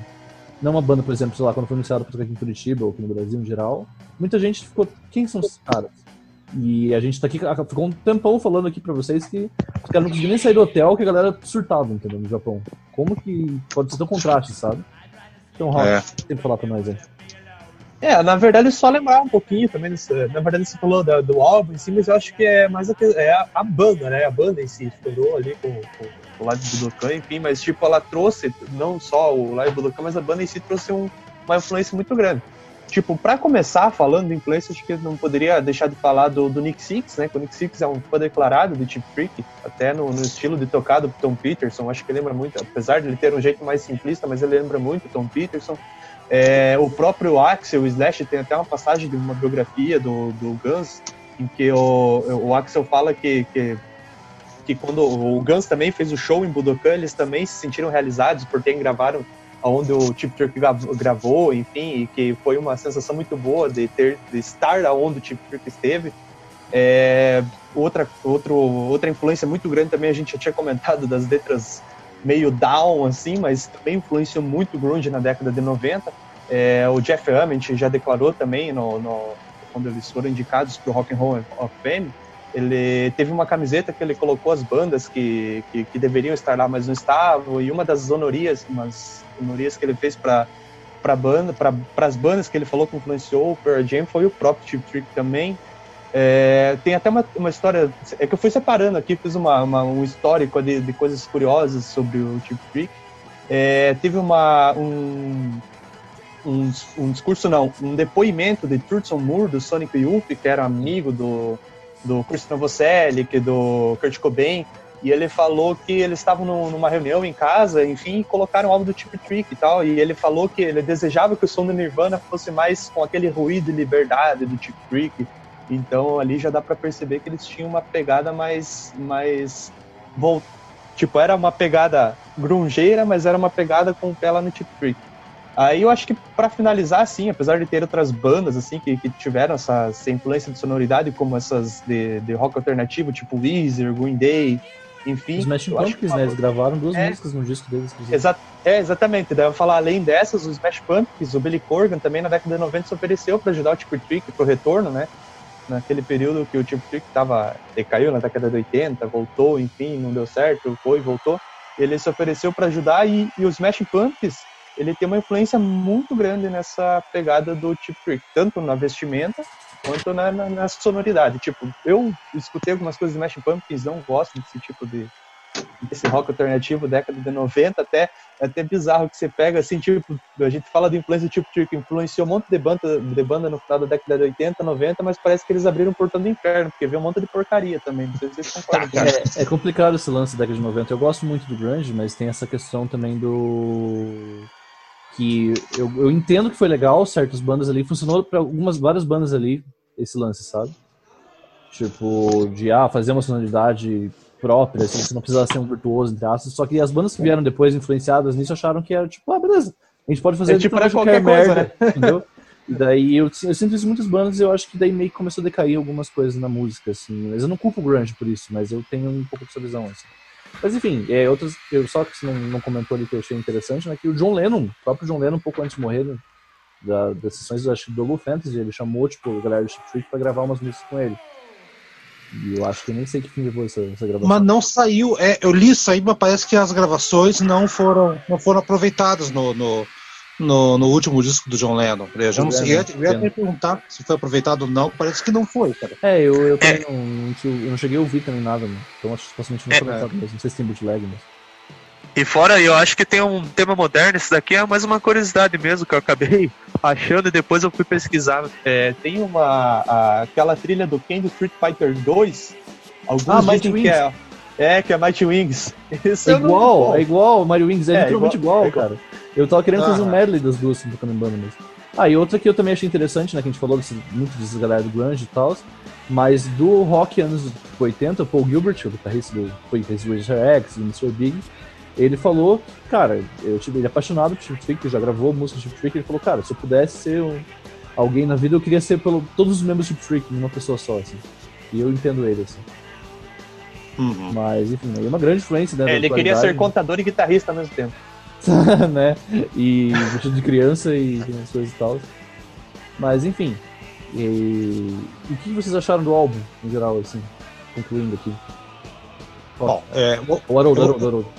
Deixa eu falar, o meu, o meu disco original, é que eu, como eu sou muito purista, apesar de, de, de comprar é, CD que tem coisas boas e tudo mais, eu gosto de muita coisa pura, eu acho pelo que vocês comentaram, é, realmente faz falta aqui uma caralhada de música aqui do, do, do da, da listagem original, tá? É a metade, é, né?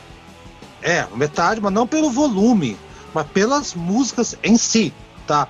Need Your Love, que realmente poderia ter sido substituída por, por Caroline, ou sei lá, é, ainda Shame ficou separado de Clock Strikes 10 aqui, então é, é, é o disco é bom, ou como tá lá, mas ele é um disco meio é, pensado para o mercado japonês, talvez, não para o nosso mercado. Acabou chegando nesse formato aqui. Talvez justiça seja feita com a, com a versão de 20 anos e talvez com a versão de 30 anos, talvez tenha coisa a mais, eu já não sei dizer, né? O, o Lux falou que tem, tem os shows completos das três uhum. noites e tudo mais, né? É, ok. Mas assim, é, eu que não sou um grande fã de discos ao vivo, tirando o Made in Japan, tirando o Live of the Heart of the City do White Snake e o Live After Death, são três discos que eu acho muito bons, assim, né? Outros também, né, que a gente vai comentar aqui no problema. Live at Leeds? Live at Leeds é, gosto mais da versão estendida do que da versão original. Idem, exatamente. Ah, é, tá, mas aí um, detalhe, assim, eu entendo você quando você fala do, do Budokan aqui, né? Mas assim, falando do disco, acho um disco muito bom. É, tanto o Tip Trick colocou o, definitivamente o, o Budokan no cenário das arenas mundiais. Acho que esse disco que, é, por mais que algumas bandas já tenham passado antes lá, mas foi essa apresentação que colocou de vez né, o Japão no mapa ali da, das bandas e apresentações grandiosas, tá?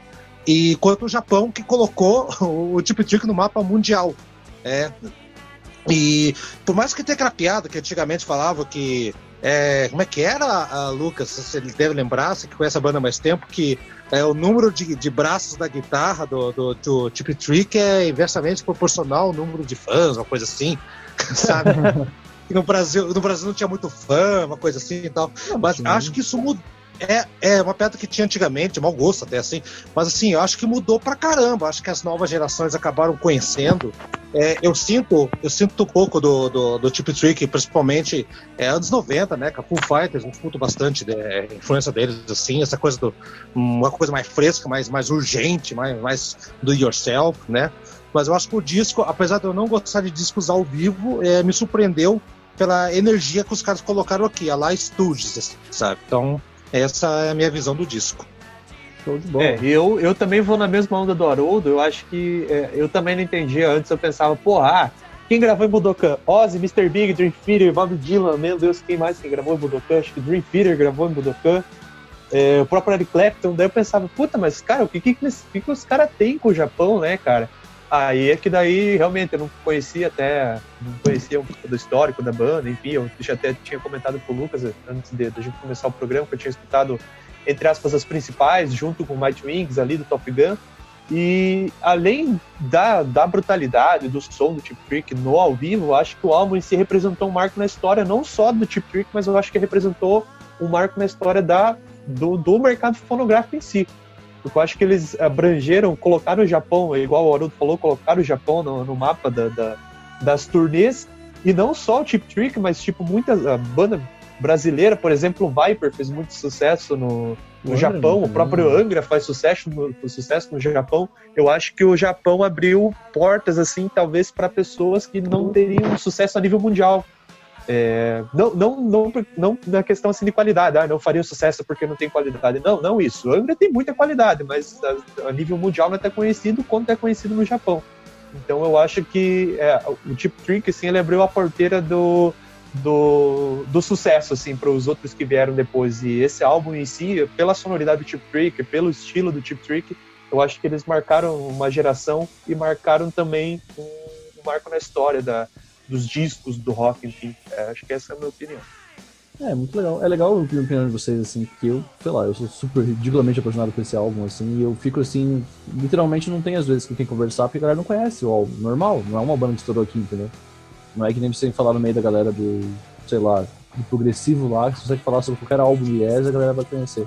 Mas Chip Trick é uma banda meio aleatória, e quando eu fui no show mesmo, eu fiquei meio assim, eu era o único idiota que tava pulando na frente. tipo, cantando as músicas, tanto do álbum mais novos, ou o que viesse lá, eu tava feliz, tá ligado? E eu fiquei meio pensando, uhum. eu me sinto mal assim, só que ao mesmo tempo eu fico pensando, por que que não. Tentando fazer uma análise comigo, mas por que que não estourou, sabe? A gente até comentou sobre isso no começo, né, e tal. E esse lance do álbum, pra mim, é um álbum que, por exemplo, eu fico feliz que chegou a mim, sabe? Esse álbum. Chegou porque aleatoriamente, tipo, eu vi Surrender e eu Want You to Want Me, eu me interessei. E eu falei, tá. E eu vou ouvir mais sobre essa banda. E como eu sempre fui interessado em ouvir álbuns ao vivo, eu fui ouvir esse álbum que bateu na mesma época que eu tava ouvindo muito Alice Cooper e Kiss. Eu acho que Kiss Alice Cooper e Chip Freak são bandas para mim que me influenciaram em querer ser músico, muito. Muito por causa desse álbum do, do Chip Freak, do Alive, do Kiss, e da, do, sei lá, dos três primeiros, dos, na verdade, do Love to Death, do Alice Cooper até o Billion Dollar Babies. Esses álbuns assim que me inspiraram em ser músico de tocar em show mesmo, fazer essas coisas assim. Então esse álbum para mim, fico feliz que ele uhum. chegou a mim. É, se, não, se fosse pela mídia normal, não teria chego. Mas sabe-se lá se eu teria, sei lá, realmente, é, se eu gostaria de seguir a carreira, se eu teria escrito certas músicas que eu escrevi, se eu teria feito certas coisas, se eu não tivesse ouvido esse álbum, sabe? Então eu, eu até acho interessante esse programa, assim, acho interessante a ideia do nosso programa em geral, de trazer essas antigas novidades, álbuns que às vezes não são tão conhecidos pra galera, justamente porque às vezes nesse tipo de papo a gente apresenta a essas pessoas álbuns que a gente foram importantes pra gente que pode vir a ser importante para elas também seja para é, essa, seja essa é a nossa intenção. Uma, uma, crise, etc. Ô, Lucas. Enfim, diga. Ô, Lucas, sei que foi no show do, dos caras aqui em Curitiba, tinha mais o quê? Piazada, mais a galera dos 30, 40 anos, como é ah, que era? é que tipo foi foi de Purple, né, Tesla e Chip Trick. A galera foi comprou ingresso inicialmente pra ver o Linux Público Skinner misto, Purple, né? né? Aí misto, a galera que é. tava lá era pra ver o Deep Purple. Meus amigos que foram falaram, ah, beleza, mano, legal. Porque realmente o set que eles tocaram lá foi tipo, não tava. Tipo, não era um set desse nível, por exemplo, sabe? Mas. Hum. Foi a galera. Eles tocaram muita coisa do álbum novo que a galera tava meio. Ah, não tô entendendo.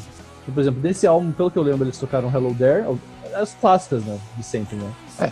Mas as de mais lá do B, eles tocaram Big Eyes, eles tocaram acho, California Man, tocaram In The Shame, tocaram Good Night Now e só entendeu? Tipo, foi meio. faltou certas coisas. Daí muita coisa anos 80, muita coisa nova.